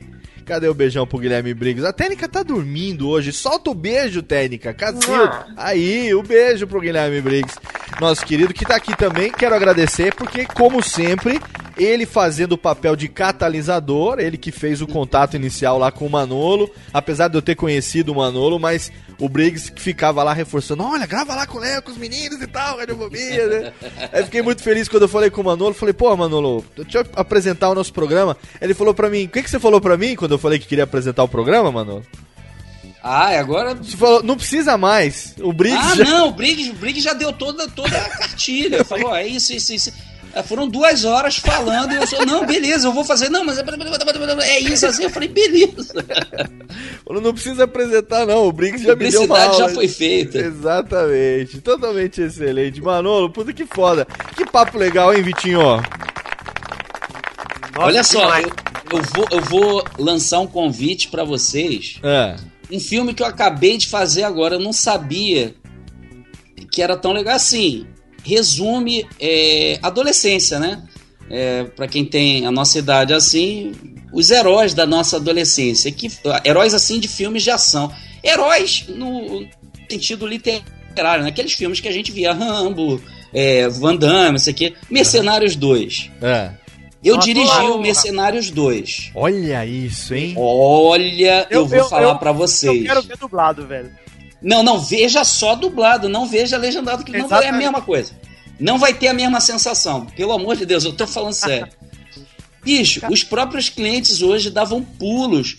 Porque eu não posso falar do filme assim, Lógico. mas tem uns certos momentos que você pula no filme. Porque tá todo mundo junto ali. Aham. Todos os heróis se juntam. Todo mundo, né? Schwarzenegger, Van Damme, Bruce Willis. E as piadas que a gente colocou tão sensacionais, cara. Cara, que que- estão na dublagem, não estão lá. Mas piadinha se eu, que se faz. eu tivesse te conhecido antes, eu ia pedir pra você botar braço de merendeira na. Braço de merendeira. A piadinha que faz é, menção aos filmes dos anos 80, não? Aos filmes deles, a, a várias coisas. Assim, não vou dar muito detalhe, não. Que legal. vou, é, é spoiler alerta. Então, olha aí, já tá aí a dica. Mercenários 2, traduzido por Manolo Rey. Vamos Não, assistir. traduzido Não, dublado, de- desculpa. Dirigido por Manolo Rey. Vamos ver a versão dublada no cinema. Direção de dublagem de Manolo Rey. Eu quero citar também aqui, Manolo, uma direção sua que foi muito elogiada e é um dos filmes preferidos aqui de casa.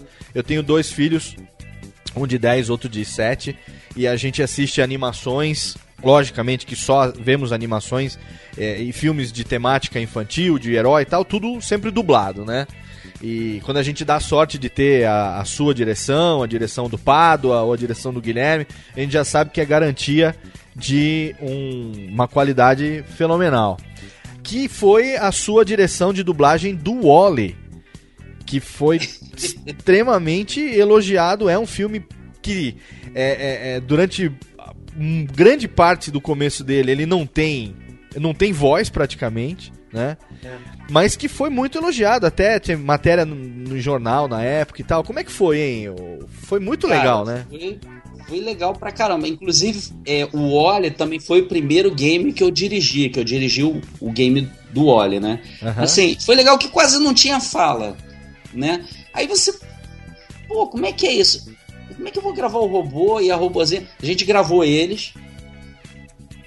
E como é que gravaria aquelas falas? Wally, Wally, É. Wally, Wally. Tinha as inflexões certas. Quem poderia gravar os dois? Cláudio Galvão e Silvia Salust. Cara, que excelente. Pela musicalidade dos robôs. Que aquilo são, são notas, é, são tons. Só eles dois.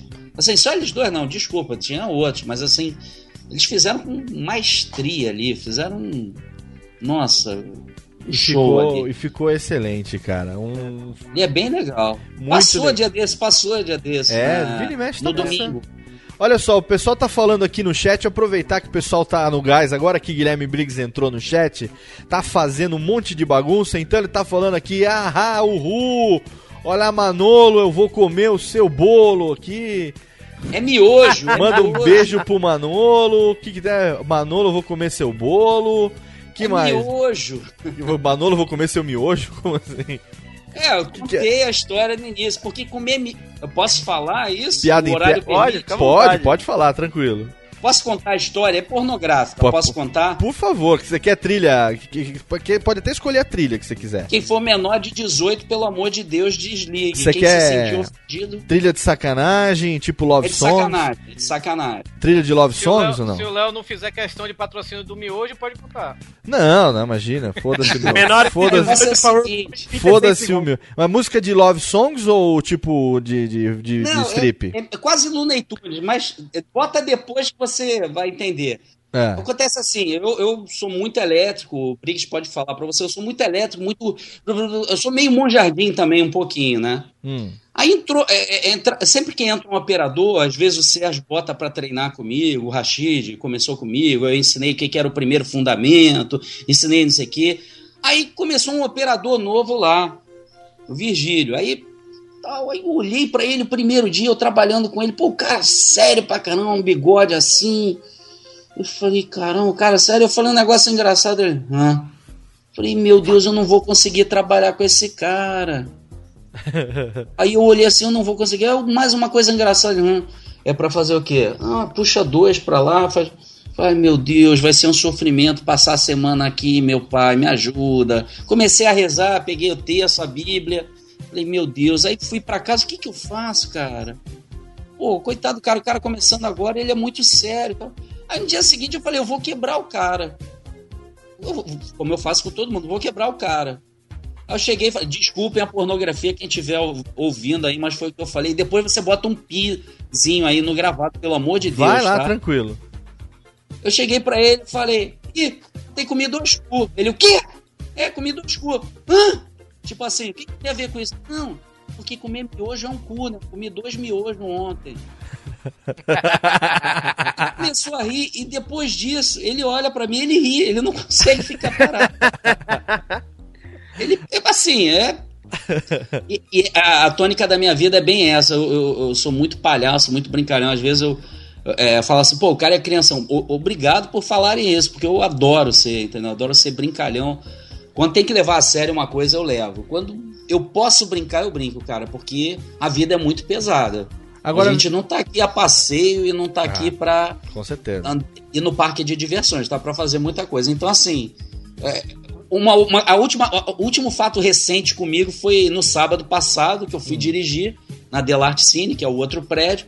Eu tô cansadão, cansadão. Acordei cedo, tô carregando uma mochila pesada e tô subindo a rampa assim de cabeça baixa, quase dormindo, aproveitando aqueles instantes da rampa, que é em linha reta, e fechando o olhinho para dormir, mas com a cabeça para baixo. Aí o porteiro se levantou e falou: Olha só, hein? Chegou tarde de noite, tá vindo com sono. Eu falei: Não, é que perdi uma nota de 100 reais ontem aqui. Aí ele saiu e ficou olhando. Ele- aí onde? Por ali. Ele foi procurar. E eu comecei a dar gargalhada. Ele, o que, que foi? Eu falei, eu tô imaginando, daqui a 15 minutos entra outra pessoa. Você fala que eu perdi 100 reais. Na hora de eu ir, tem 50 pessoas aqui procurando os 50 reais, os 100 reais. excelente, excelente. Muito bom, cara.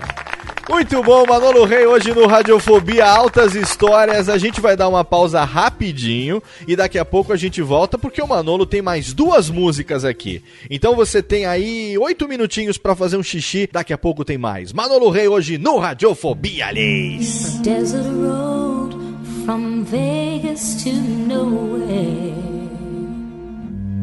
Someplace better than where you've been.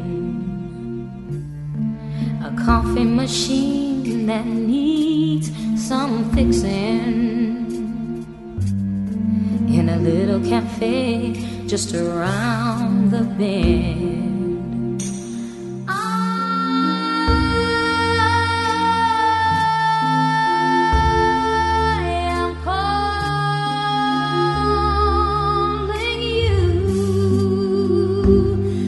You hear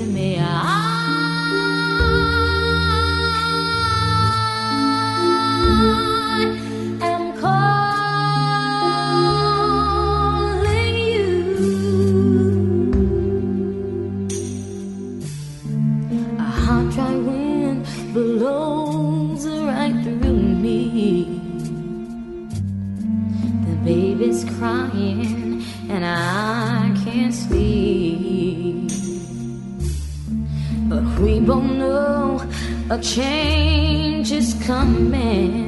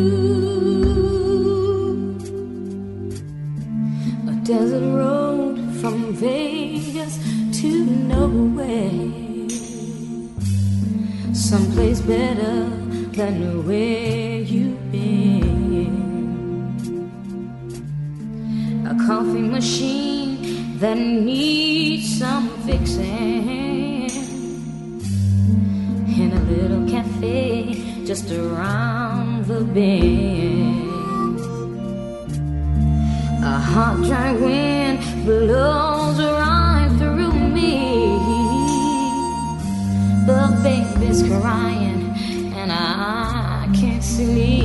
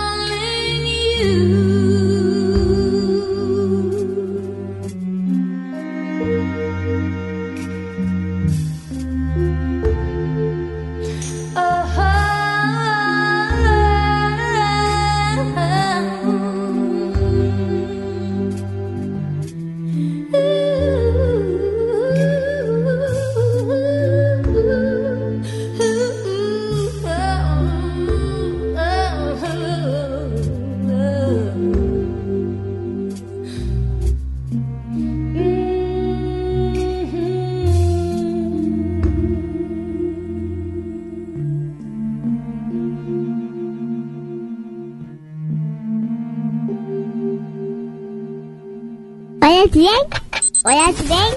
Conheço. Radiofobia. Radiofobia. Radiofobia.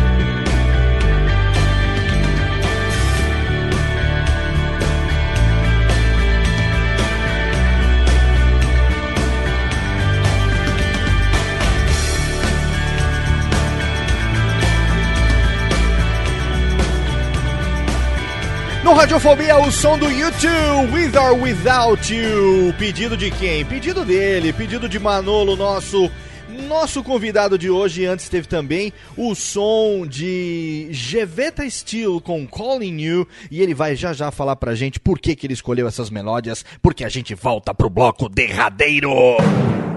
Sim!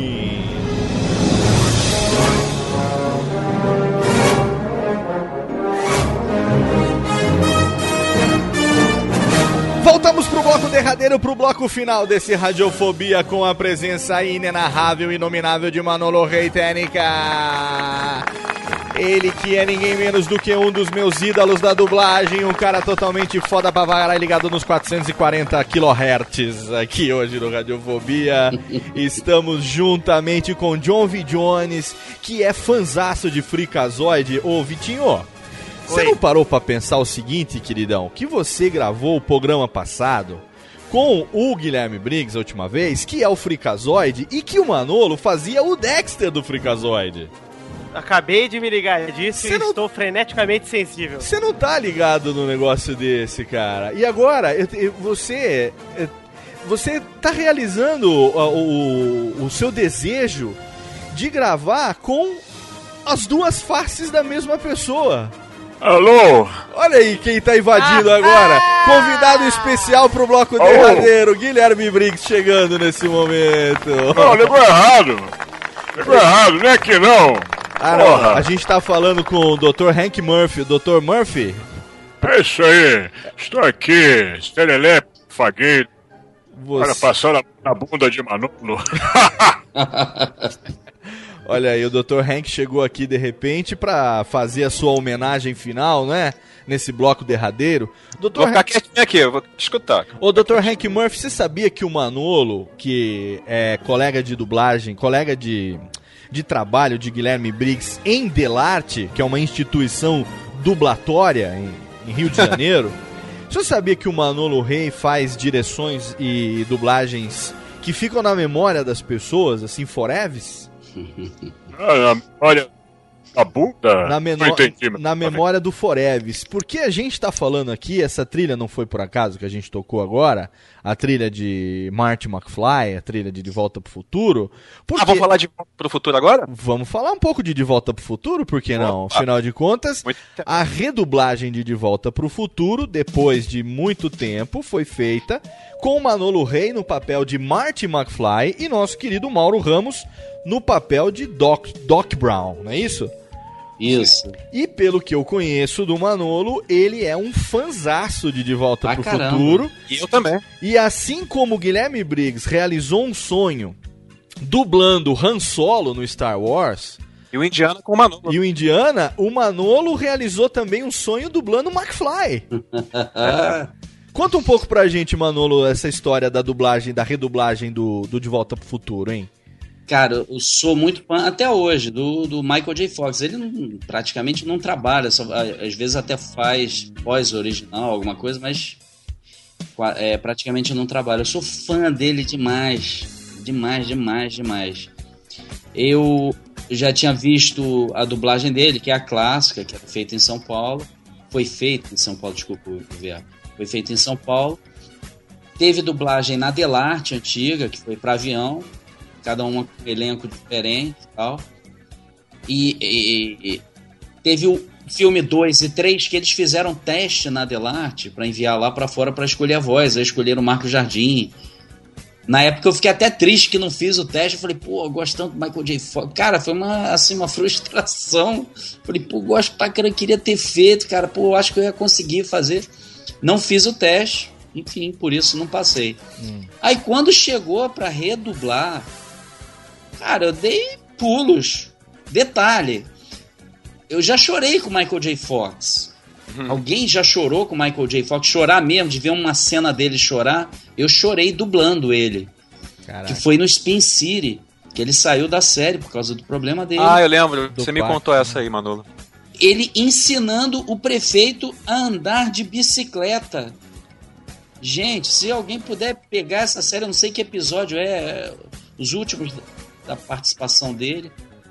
eu dublando eu comecei a chorar. Eu falei, meu Deus, esse cara aí, meu herói de infância, meu tudo. Eu, eu quero ter essa força, eu quero ter essa, uma vida que me permita isso, entendeu? Que me permita fazer as coisas apesar de tudo.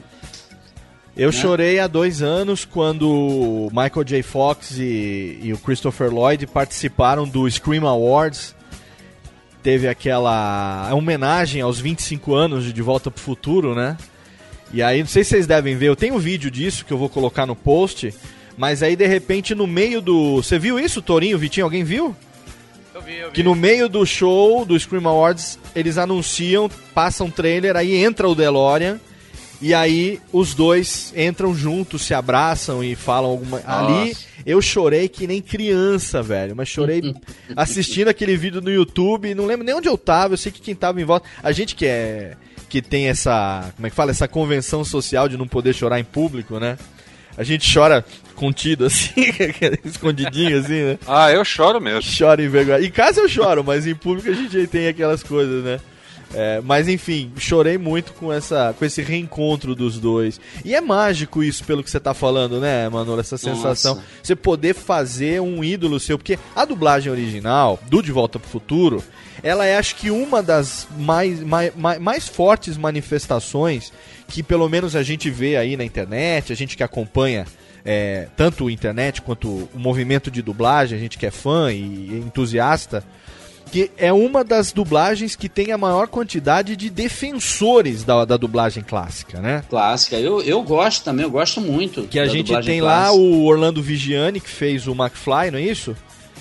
E o Eleu, Eleu Salvador, é isso, Guilherme? Isso, isso. que fez o, o Doc Brown, né? Que é- a gente Uhum. tem cópias, eu tenho pelo menos uma cópia em arquivo digital, acho que é AVI, não sei, é, com essa dublagem original. Eu tenho inclusive um, um que eu consegui, não sei como, uma vez na internet, que é assim, é o, o RIP do DVD. Em uma faixa ele tem o áudio original, o áudio original. Numa outra faixa ele tem a dublagem original e numa outra faixa, que eu nunca tinha visto isso, três faixas de áudio no mesmo arquivo, ela tem a dublagem de vocês, a redublagem.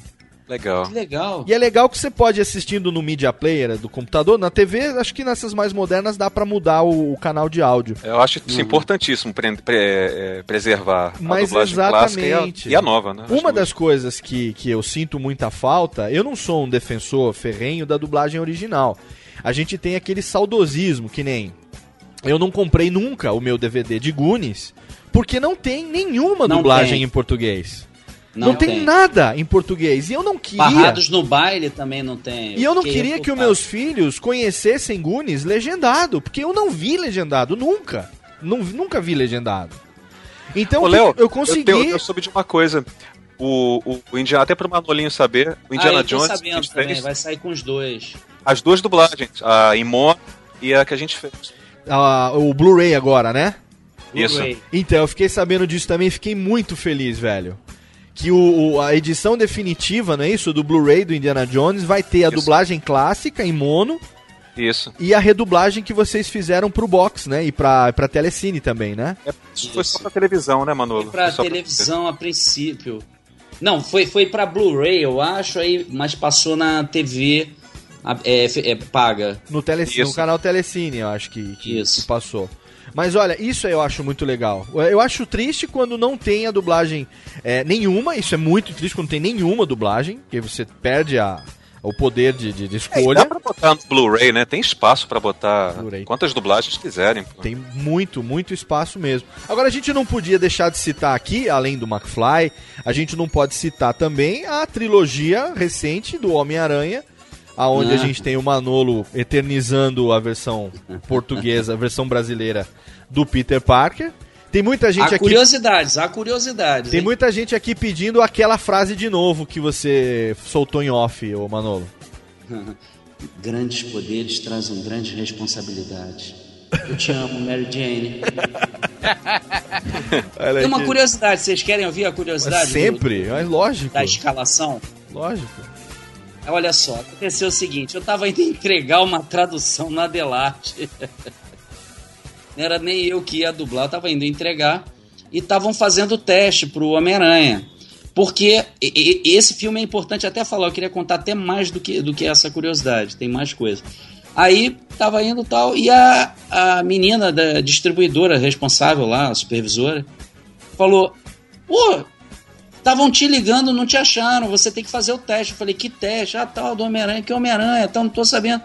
Não, Homem-Aranha, eu já tinha visto no cinema, com a minha filha, com uma ex-namorada e a irmã mais nova dela. As duas novinhas dormiram no filme legendado, né? Já tinha estreado no cinema. Aí fazer o teste, ah tá, tudo bem então. Aí eu entrei lá, olhei, ah tá, grandes poderes trazem grandes responsabilidades. Não, não, não, não, obrigado, obrigado. Não, não, não, você, desculpa, não é nada disso. Eu falei, o que que foi, Ana? O que que aconteceu? Não, você não pegou, você não entendeu o que que é o personagem, não é isso e tal. Aí caiu a ficha. A Ana da Conlu. Ah, da. É. Aí eu falei, caiu a ficha. Eu falei, peraí, posso fazer de novo? Ela, por quê? É que eu vi o filme, desculpa, eu entrei no automático. Posso ir de novo? Ela, não, mas o que, que você vai fazer? Posso ir de novo? Aí fiz a voz. Porque o que que acontece? O, o Tobey Maguire fez o, o Spider-Man, é, aquele que é, digamos assim, o Spider-Man não, o Peter Parker, que é o bundão. Você dá um tapa nele, ele vira o rosto de novo, ele não tem uma reação pra bater. Então eu fiz aquela voz assim de um cara que quase não tem uma força, não tem. Aí na hora ela falou: Caraca, é essa voz que eu quero, por que, que tu não fez no início? Ah, é porque eu esqueci que tinha visto o filme e tal. Eu esqueci que eu tinha que ser frouxo, né? É, o importante desse filme, eu vou falar um negócio pra vocês. É importantíssimo isso, mas é, esse filme foi é, 2001, se eu não me engano, ou 2002, nem lembro mais. Naquela época passavam três, quatro filmes dublados por ano no cinema, né? Uhum, verdade. Homem-Aranha estreou legendado. Teve uma estreia volumosa, assim, boa pra caramba, legendado. Mas foi caindo, caindo. As crianças não iam porque dormiam tal. Estreou dublado. Já tava quase saindo cartaz, estreou dublado. Foi uma nova estreia. Deu mais bilheteria do que tinha dado a estreia do legendado. Verdade. Excelente. Do- mais do que dobrou a bilheteria. Eles nem esperavam, foi um fenômeno assim. A partir daí, né, começaram a dublar praticamente de tudo. Eu, eu agora estou dirigindo filme de terror, cara. Eu acho isso massa. Dublado. Dublado, filme, Excelente. filme adulto. Sabe? E, e a pessoa tem opção, quer ver legendado, tem no cinema tal, quer ver dublado, tem no cinema tal. Tem opção, né? E foi passando o tempo, eu dirigi um filme que foi importante também, que foi assim um dos primeiros filmes que eu, o primeiro filme que eu dirigi palavrão, É. Super Bad. Ah, maravilha. Super Bad, palavrão era vírgula. Palavrão era vírgula. Porra, muito bom. A gente gravou, você não tem ideia de como foi. O Rodrigo Quanta, o Serginho Cantu, o Charles Emanuel. Eu ficava assim olhando pra eles, eu, meu Deus, cara, que maravilha. E a Ah, melhor Lina Mendes. Lina Mendes. a Lina Mendes reclamou que ela não falava palavrão. ela dublava a, a Emma. Como é que é? Aquela Ah, esqueci. Homem-Aranha faz a. Faz o Homem-Aranha novo. Ai, caramba, como é que é o nome da menina? A Emma A Emma Stone. Stone. Isso, a Emma, Emma Stone. Ela trabalhava no Supermédio, uma pontinha. E ela reclamou: Ah, eu não vou falar palavrão. Eu falei: Pô, Lina, não vai, a tua não fala tal. Aí chegava uma cena. o, o, o gordinho chegava pra ela e falava assim, esbarrava, ele doidão esbarrava nela, ela. Porra! Eu falei, caraca, Lina, tem um palavrão, tem um porra. Sentei pra dizer pra ela. Eu não acredito, eu falar palavrão. E o dela era palavrão mesmo, os outros eram vivos. que legal. Ah, cara, não faz isso. E era não é é, cantora lírica, toda bonitinha, toda certinha.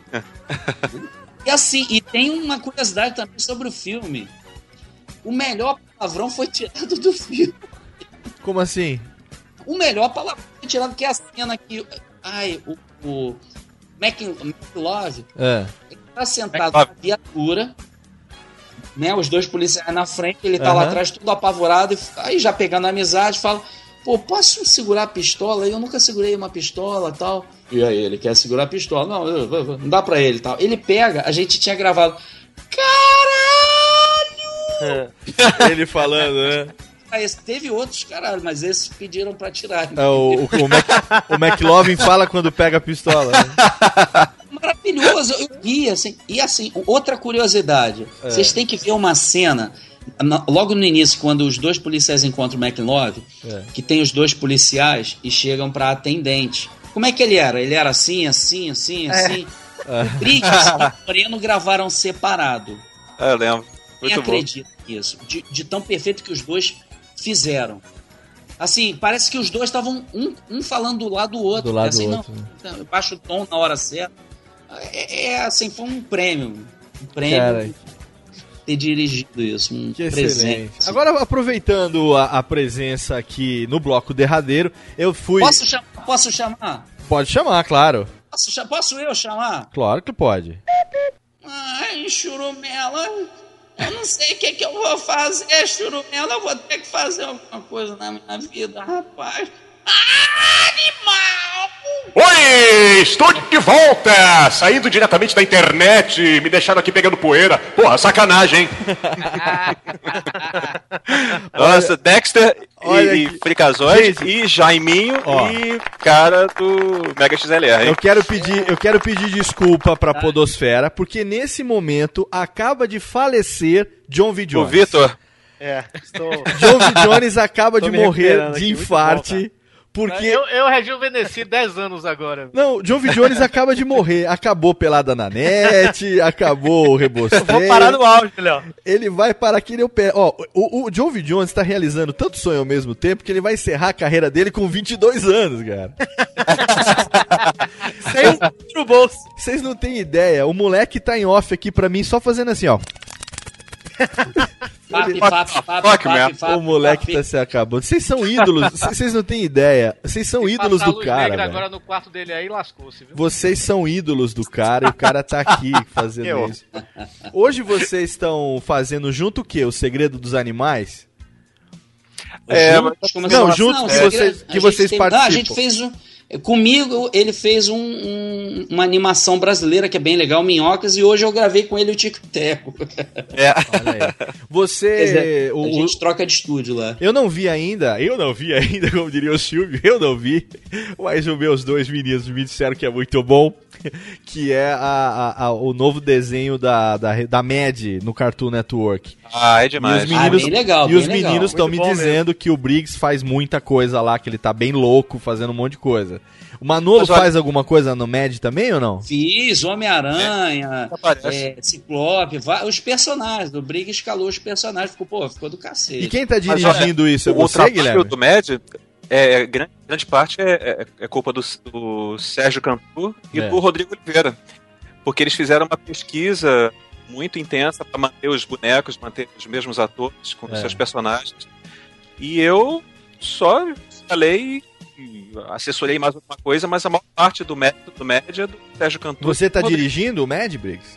Eu tô eu dirigi a primeira, um pouquinho da segunda temporada. Cara, tá e muito bom. Foi pro Os- Mário Jorge a complementação. Ô, Mário Jorge, aquele destruidor. Eu tava. Ia falar, que eu ia falar a curiosidade do, do Mário Jorge. Que eu ia falar a curiosidade do Mário Jorge que ele fez o Krang, né? Nos Tartarugas Ninja. E anos depois ele resgatou a mesma voz pra fazer a avó do professor Aloprado, né? Ah, é verdade. É do meu tempo a gente fazia uma loucura atrás da igreja. É a voz do Krang, filha da puta. Ih, rapaz, esse filme, o Professor Aloprado, o primeiro, tem um defeito brutal que só eu vi. Assim, uma galera vendo, eu, uma ex-namorada minha, família vendo, eu comecei a rir. Que isso? Tá rindo de quê? Vocês não viram a mesma coisa que eu? Não. Passa de novo. Ninguém viu. Tem uma hora que eles estão na mesa de jantar, a mão de um entra na- no braço do outro e tal. Na hora deles montarem.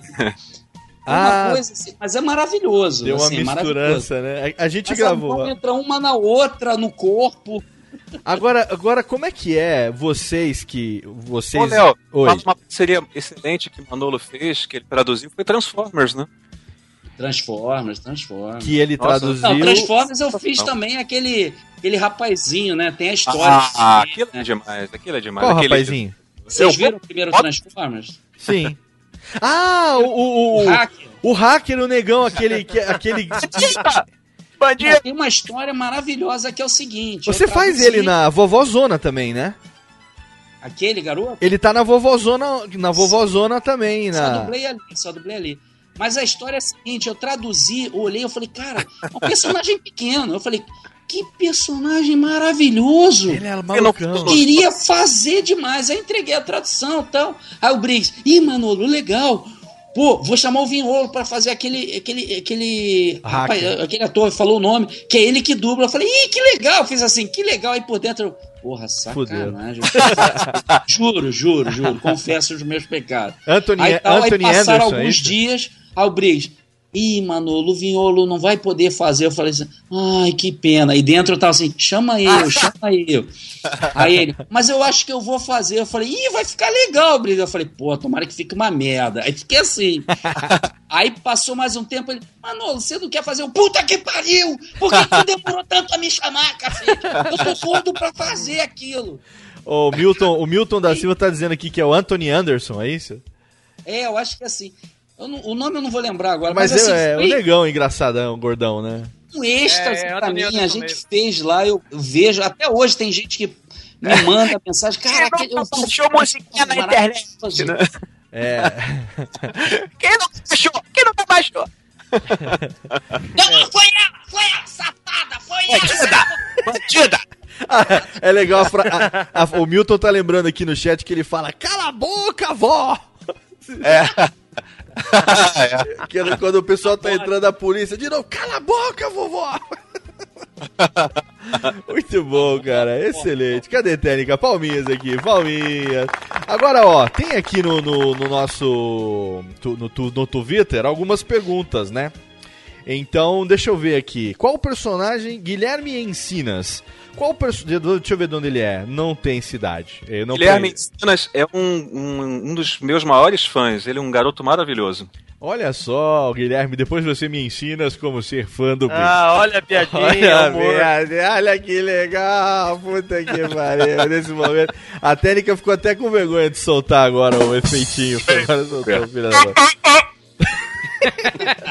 Qual personagem. aqui, tudo bem. Manolo, qual personagem você mais se divertiu dublando? Ele pergunta. Cara, eu me. div- Assim. É muito complicada essa pergunta, porque são muitos, quase todos.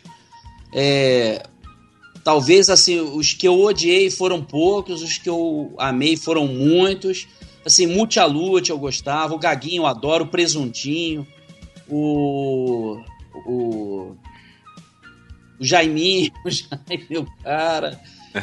É, Ai, gente, é tanto, é, é difícil.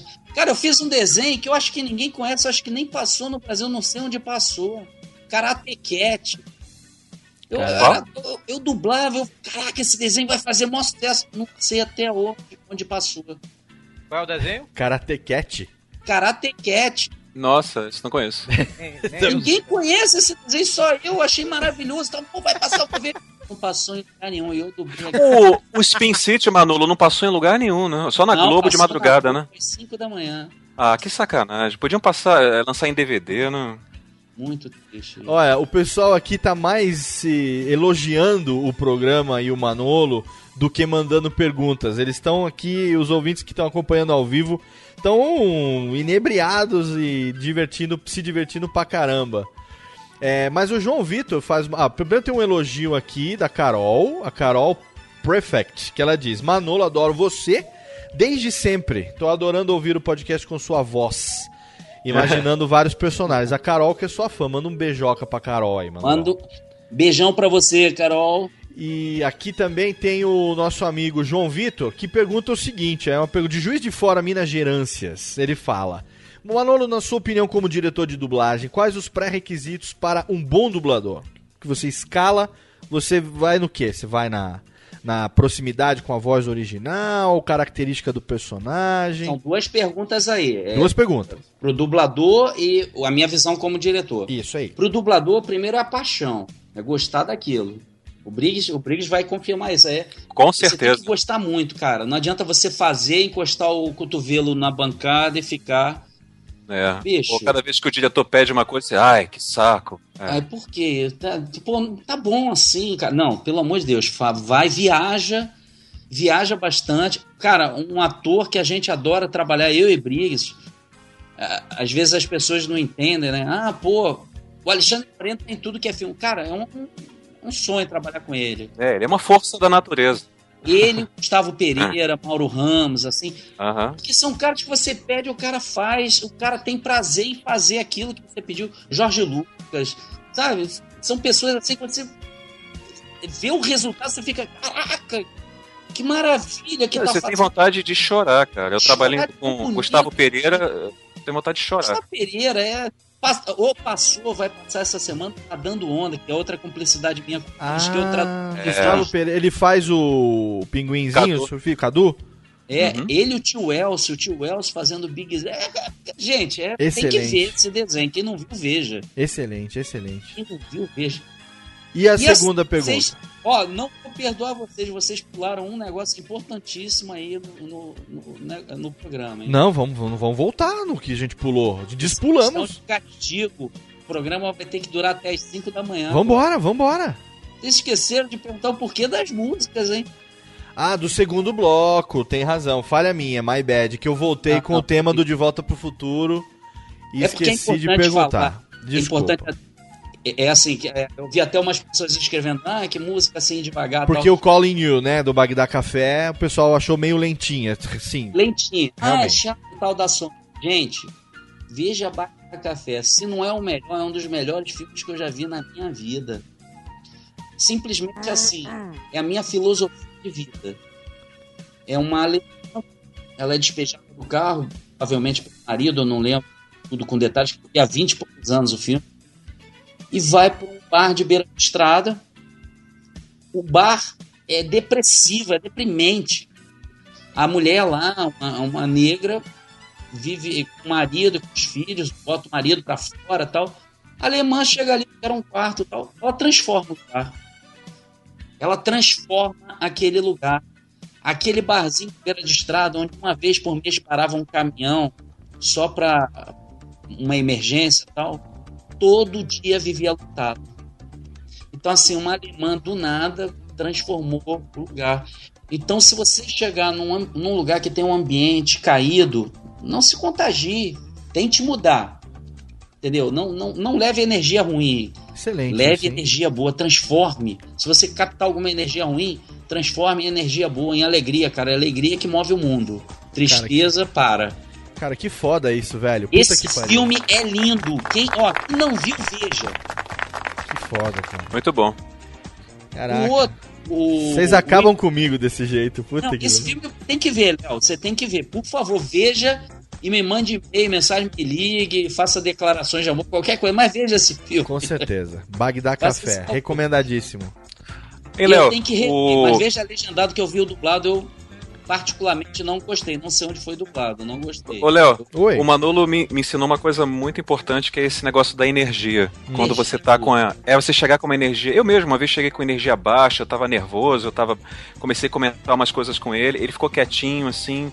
Depois ele falou, pô, Gui, eu tô. Eu não posso é, trabalhar com essa sua energia, entendeu? Eu esperei você sair desse, desse, dessa nuvenzinha, dessa Essa coisa vibe, escura, né? e depois a gente pôde trabalhar melhor isso. Isso, é- isso é tudo. Esse negócio da, da, da energia que o Manolo falou, acho que ele já falou, né? Eu tava escutando antes. Uhum. Isso é. Você deve usar realmente na vida. É uma coisa que eu, que eu tô aprimorando até através do meu amigo Manolo. Assim, é, quando meu pai faleceu, eu segurei dois meses. Sou forte, sou forte, sou forte. Caí em depressão, tomei remédio. Quer dizer, fui numa médica e falei, ó, preciso de remédio e tal. Por quê? Pô, meu pai faleceu, eu tô em depressão, eu não consigo força pra fazer nada. Ela abriu a gaveta, tirou não sei quantas caixas de um remédio lá. Ela falou, eu vou te dar, você não vai comprar. Não, mas eu. Não, você não vai comprar. Agora você vai fazer o seguinte: você vai começar a tomar.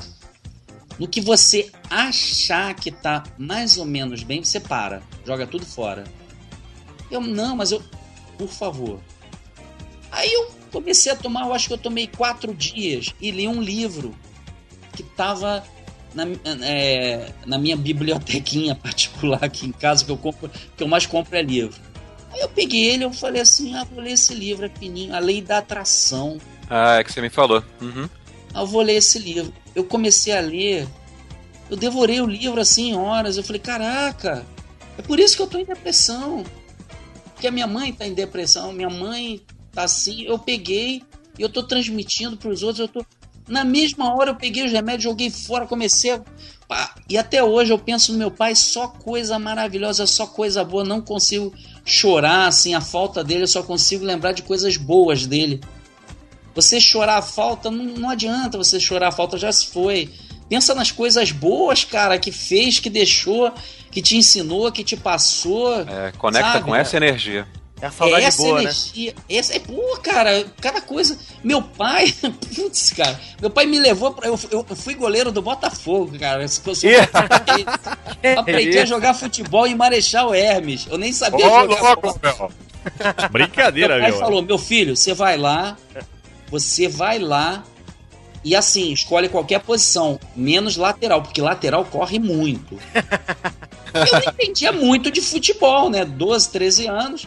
Aí eu cheguei lá, quem vai ser ponta esquerda? Eu falei, não, não, ponta esquerda corre pela lateral, não vou. Ponta não sei o que, não. Meio de campo, eu falei, "Ih, meio de campo deve vir pra lateral. Não, não, não. Enfim, sobrou goleiro. Eu e mais três, eu não sabia nem agarrar, cara. Aprendi a agarrar no Botafogo e depois fui jogar futebol de salão. Quer dizer, o meu pai deixa, é assim, os erros que ele tenha cometido na vida, pô, nem penso nisso, só penso em coisas boas dele. Só consigo lembrar das coisas boas. Esse livro, isso é um livro barato que eu recomendo a qualquer um. Se tiver mal, dá uma lida, bicho, em uma hora, duas horas tu lê. Tu, tu muda a tua vida. Ou veja o Bagdá Café. Porque eu chorei, a primeira vez que eu vi, eu chorei deitado no sofá. Eu era adolescente, eu chorei pra caramba. Fiquei, meu Deus, que filme lindo. Eles não gastaram quase nada pra fazer o filme. Geralmente gasta 500 milhões pra fazer um filme. Esse filme gastou o quê? Um milhão de dólares? Se muito, sei lá. Nossa, é lindo demais. E o outro, We For a Fault, do YouTube, é outro filme também. É Time Out, Contagem Regressiva. Filme com Jeff Bridges. Tom- Tom- é Jeff Bridges, Tommy Lee Jones, Forrest Whitaker. Maravilhosa trilha toda do YouTube. E tem mais um filme que eu, não tocou música, mas eu vou recomendar também. Já mudei a sessão, vocês viram, né? Que era explicação de música, botei recomendação de filme, né? O programa é seu, Mas- cara. O programa é Não, eu transformo, eu gosto de transformar. Anjos da Vida, que eu fiz sob a direção da Fernanda Baroni, brilhantemente, ela dirigiu brilhantemente. Cara, eu chorei do filme. E eu gritei pra caramba, assim, na hora que tá no helicóptero, é grito mesmo. Eu ainda falava, vou gritar, se estourar, eu repito. Cara, eu, eu vejo aquele filme, eu choro, a história é linda. Enfim, é. Anjos da Vida é aquele com Kevin Costner e o Ashton Kutcher? é Isso, Ashton Kutcher? Isso. eu dublei ele. Ah, aquele filme é excelente, hein? Nossa, eu Passou essa semana filme, passada, passou, eu acho que na no Super Cine. Esse filme é É excelente. lindo demais esse filme. muito Excelente, lindo. excelente. Manolo Rei, olha que fenomenal, senhoras e senhores. Hein? O pessoal aqui fica falando assim, ah, fala pra ele fazer as vozes disso, daquilo e tal, mas é o seguinte, se você tá chegando no Radiofobia pela primeira vez, talvez você não saiba que a nossa série, O Coração da Voz, não é pra gente chamar dublador aqui pra ficar imitando os seus personagens, ou fazendo as vozes dos personagens. A gente ganha isso de brinde, né? Eles vão ficando felizes e fazem de brinde, assim, de, de, de, de bônus. O principal é a gente conhecer, como a própria série fala, o nome, o coração da voz. O coração que tá por trás da voz. E não assim, eu não quero saber a cara da voz, de quem é esta voz. É o coração que tá por trás da voz. Uma coisa que eu aprendi com o Guilherme Briggs, desde a primeira vez que eu conversei com ele, foi nosso primeiro entrevistado como dublador, há dois anos e pouco, já vai fazer É mentira! Vai fazer três anos já que essa pessoa fez uma entrevista e ensinou um certo host que coração é mais importante que cérebro. Ainda bem porque cérebro tá faltando aqui, né? cérebro tá em falta, coração não falta. Coração é infartado, eu tenho. É, como é que fala? Doença de Chagas? Meu coração tem cinco vezes o tamanho normal. Então é assim, a gente quer saber quem são os dubladores, por que é que eles fazem o que fazem Qual é o coração que bate por trás da voz? E hoje foi o dia de conhecer o coração de Manolo Reitérica. um cara que veio aqui na base da humildade total, me recebeu muito bem durante toda a semana que a gente estava combinando o- a gravação. E tá aqui um programa aí que vai chegar perto, se não passar de duas horas, que com certeza os ouvintes vão absorver. Eles pedem muito aqui agora, viu? O Coração da Voz é uma série que ainda mais agora que a gente trouxe o Almir também com o seu acervo de Ah, o Almir, eu sou fã dele, Almir Almir Marques. Almir Eu. Marques. Eu já dei uma entrevista pra ele, olha, outra curiosidade. que vai vir, que tá eu aqui já comigo. no alto da Boa Vista, dando entrevista pra ele. Eu quase Sim. tive que me atirar no penhasco em busca do melhor sinal, hein? Sim, senhor. Uma entrevista que hoje faz parte do acervo do Radiofobia. Porque o Almir, no programa passado, foi apresentado como nosso novo colaborador e ele trouxe um acervo de mais de 10 anos de entrevista. Que agora todo mês a gente vai ter um, um, um desse, uma entrevista desse acervo, né? E vocês estão lá também, entrevistas de 10 anos atrás. eh, que vai ser bacana dele. até para vocês terem isso como registro, né? Registro É. histórico. O- a estreia no programa passado foi com a primeira entrevista que ele fez com o Drummond e com um registro histórico do Da Mata, que foi sensacional. E é muito legal, porque no programa seguinte já estamos a gente aqui de novo, falando de novo, com mais um ídolo. Eu falei que eu tenho um top 6 de, de dubladores, Guilherme. Eles me sacanearam. Não, todo mundo tem top 5, só você que tem top 6. É, o Manolo é o sexto, você deixou na É cara. porque você tem seis dedos. É a menção honrosa. Eu tenho polidactilia, rapaz. Então. Eu mas- sou o sexto, Briggs. Eu sou é, o brinde. É, O brinde não, ele é, ele é o sexto, ele é aquele que. Do McLanche Feliz. É o C. Filho da puta. A gente tenta filosofar, mas não consegue essa porra. né? Manolo gosta de feijoada. Fala aí, Manolo. Rapaz, todo sábado. Ah, não, não fa- Todo sábado eu tenho que comer uma feijoada, a feijoada do Pavão, que é ali perto da Delate. Eu sou muito viciado. Ali é Mas a é melhor feijoada do Brasil. É verdade. Ah, tem outra história também, outra curiosidade. Na supervisor americano, né? Supervisionar um show que a gente estava gravando e tal, não sei o quê. Ah, sei. Aí, du- duas coisas, né? Primeiro que eu gravava, so, what do you think?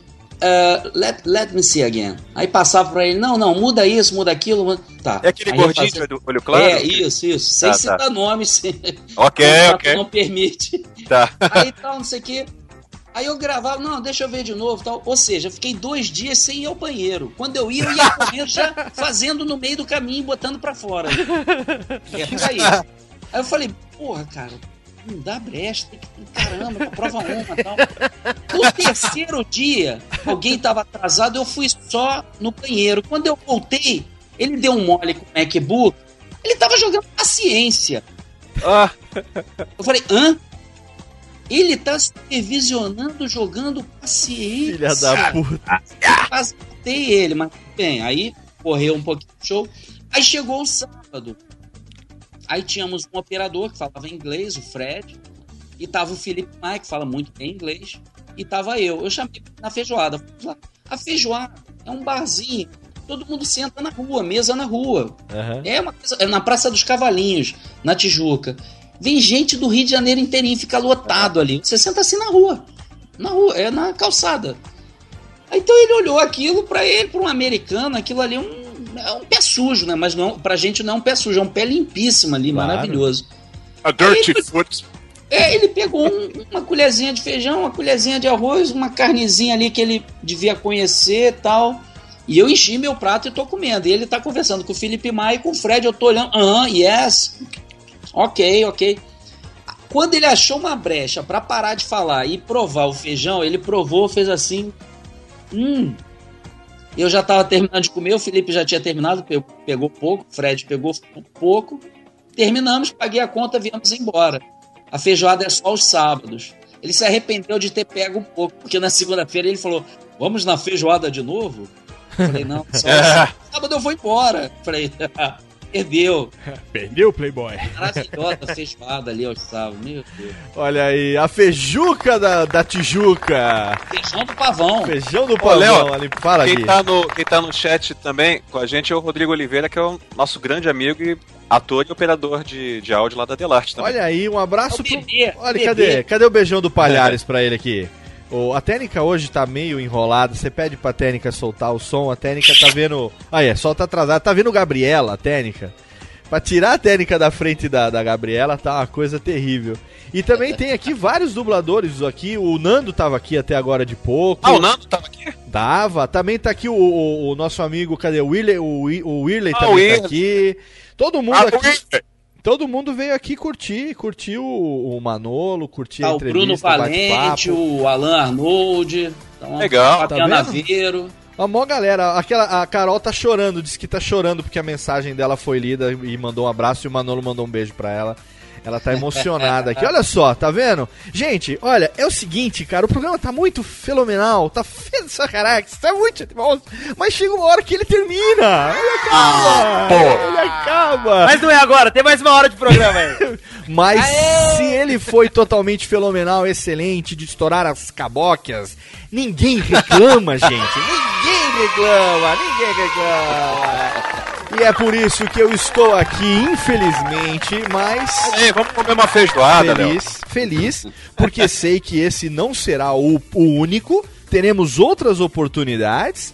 Logo mais também, final de ano, eu estou em Rio de Janeiro. Chance da gente fazer uma brincadeira pessoalmente, ao vivo, lhes Legal. Acústica. acústica, por que não, né? E em breve teremos aqui já confirmadas as presenças dos nossos amigos é, Mauro Ramos, Aquela pessoa resoluta de jaça, né, Guilherme? Maurão. Maurão que vai gravar, Guilherme Briggs estará nesse programa também com o Mauro Ramos Como entrevistador. e como entrevistador. Agora, agora sim, dá licença, técnica, bota aqui. Chupa Pauta Livre News. Porra, Léo. Não, não, não. Tá bom, depois você manda pra gente. Porque o. Tô de sacanagem. Porque o Guilherme estará aqui do outro lado do microfone como integrante, entrevistando o Mauro Ramos, porque ele falou que tem umas histórias que, ele- É. que se ele não puxar, o Mauro não conta. É. Então ele falou, vamos gravar do lado, porque ele vai cutucando o Mauro Ramos embaixo da mesa, assim, chutando a canela, falando Porque o Mauro vai gravar aqui em casa. É, eles vão né? gravar lá na casa do Guilherme. A gente, a gente tá dando essa desculpa, mas é porque o Mauro, ele é meio analógico, né, Guilherme?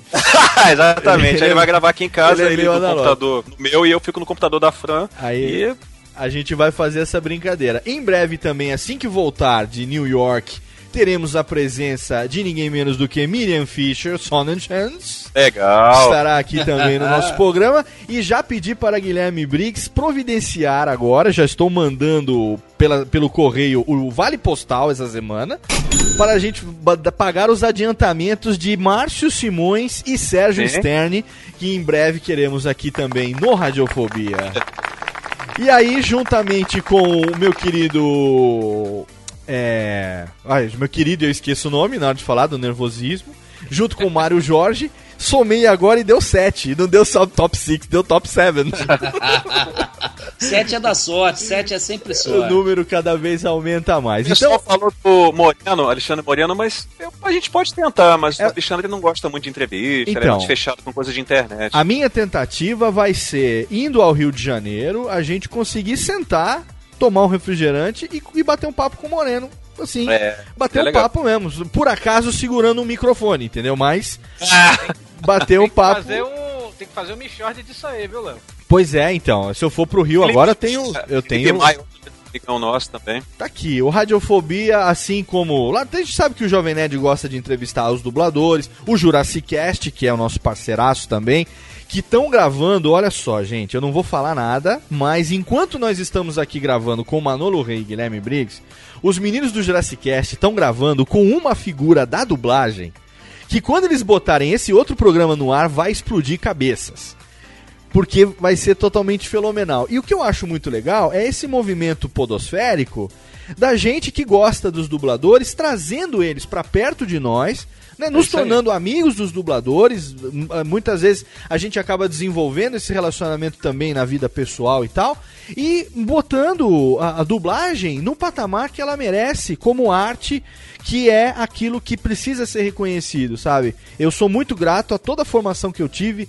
é, os dubladores, os- as vozes em português que sempre tiveram dentro da minha casa e hoje eu vejo isso se perpetuando com os meus filhos. E é muito bom estar com vocês aqui, é muito bom a gente ter esse tipo de série. Não é mesmo, Vitinho e meu querido Torex? É um tesão. Agora, ó, pra encerrar o programa, não podia ser diferente. A gente manda aqui a. Cadê, ô Técnica? Manda a Adele Satisfied to the Rain. Dá uma riscada aqui no, no vinil. Risca no vinil, Técnica, o Posso só mandar um abracinho, uma. Calma, calma, vai mandar já Ah. já. Você vai mandar já já. Porque agora, Ué. pra encerrar o programa, tem o seu, o meu, nosso. É o Técnica, é o. Vem comigo. Vem comigo. Vem comigo porque as trilhas Vem de comigo. encerramento pra você aí do mundo inteiro que insiste em ouvir esta meleca podcastal. Sei por quê.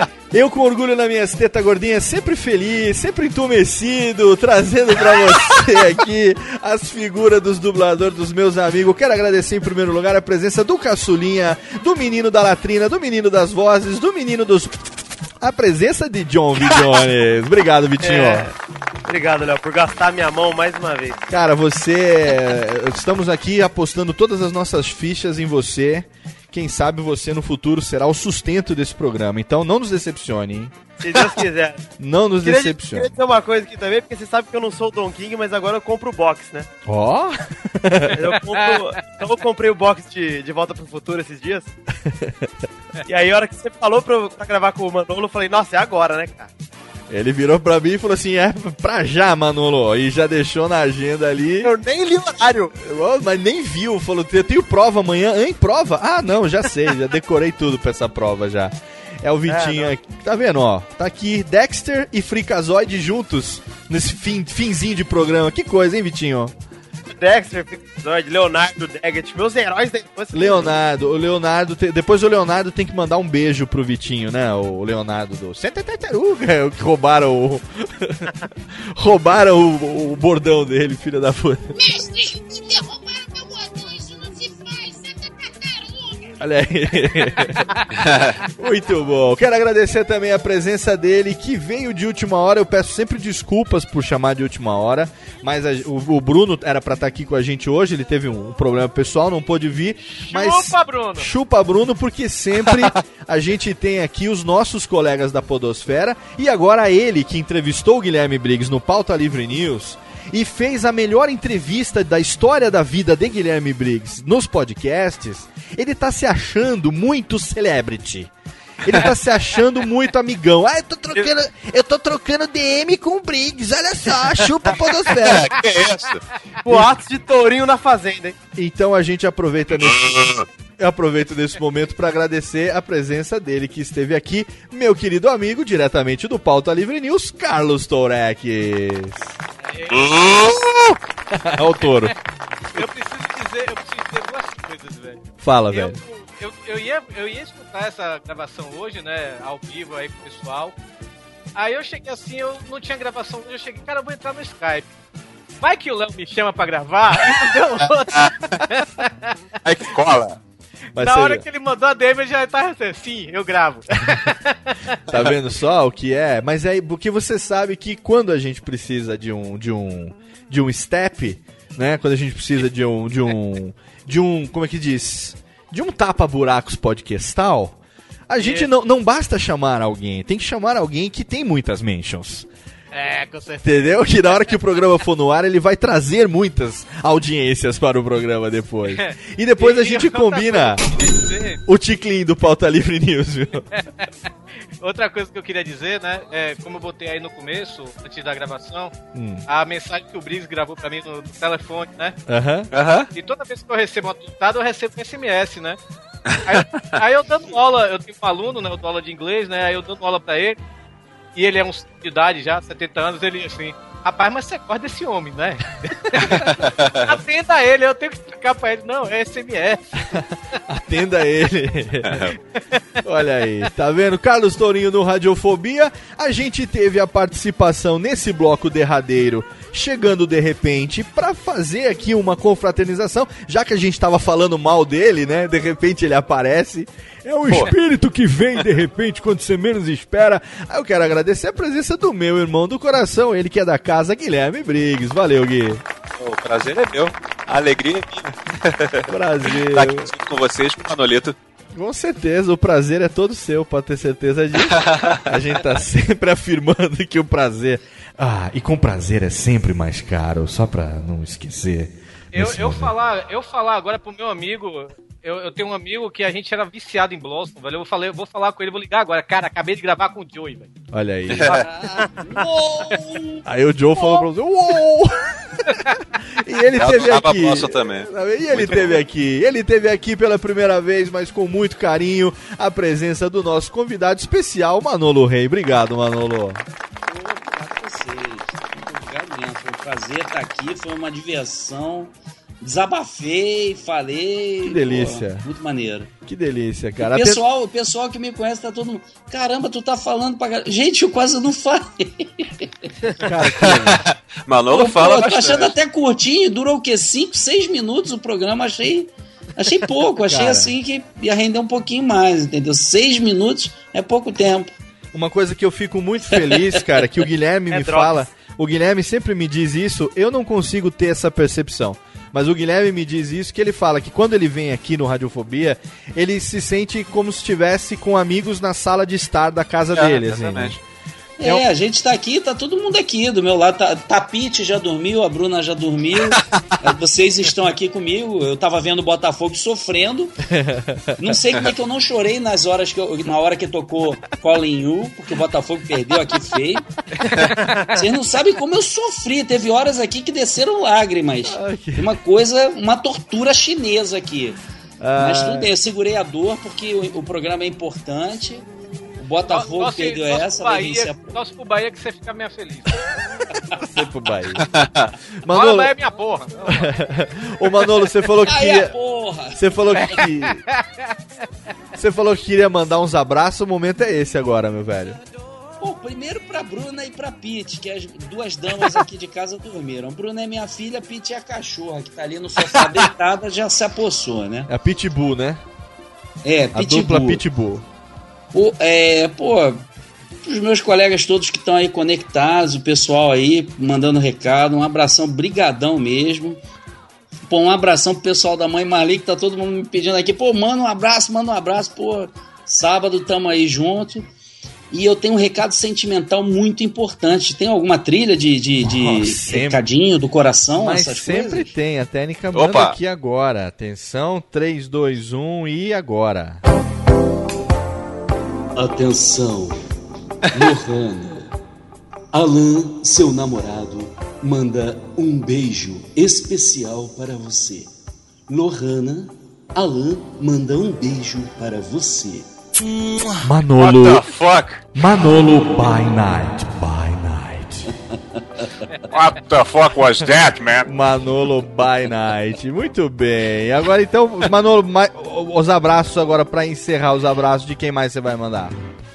Bom, pra vocês também. Olha né? aí, Você- ganhamos abraços também. Aê. Mas vamos nos abraçar. Eu tô no meu notebook, eu estou realmente abraçando meu notebook. Eu lembro.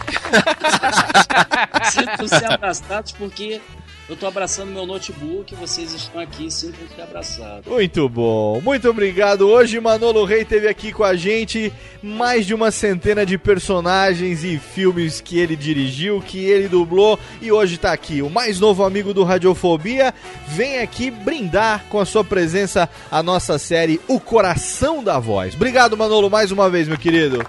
Obrigadão vocês, de coração. Totalmente excelente. Esse foi o seu Radiofobia da quinzena. Daqui a duas semanas a gente tá de volta com mais um programa gostosinho pra você. Você já sabe, radiofobia.com.br é o nosso site. Ou então, podcast, arroba... Al- Alberto Roberto.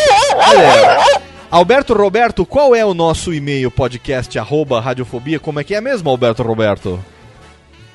Uh, Tá falando comigo? Sim, claro, Palhares. Como é o Palhares? Como é que é mesmo? Eu não sei, me manda uma mensagem DM porque não me lembro. É podcast arroba radiofobia.com.br, por favor. É podcast arroba radiofobia.com.br. Exatamente. Ele que é nosso ídolo sescoal, agora você pode mandar também o seu recado, seu comentário, o que foi que você achou do programa de hoje, que foi feito com carinho, especialmente pra você. É isso aí, vão embora, um abraço na boca e você já sabe, plante um, plante um filho, leia uma árvore, é, grave um livro e até a próxima, lhes.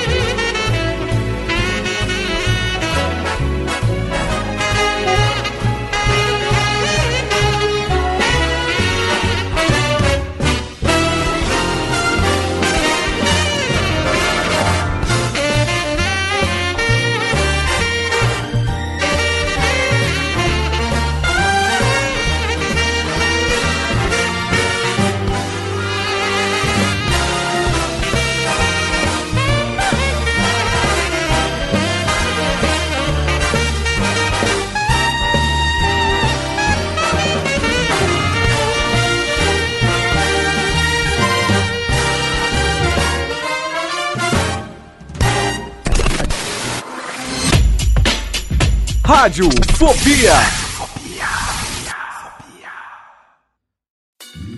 Oi, eu sou o Antônio Viviani e quero convidar você a ouvir o nosso podcast Voz Off. Desde julho de 2017, eu e meu amigo Nicola Lauleta temos o prazer de conversar com as grandes vozes do rádio, da TV e da publicidade do Brasil e trazer suas histórias até você. Se você, como nós, é apaixonado por locução, acesse vozoff.com.br e acompanhe nossos episódios aqui na Radiofobia Podcast Network.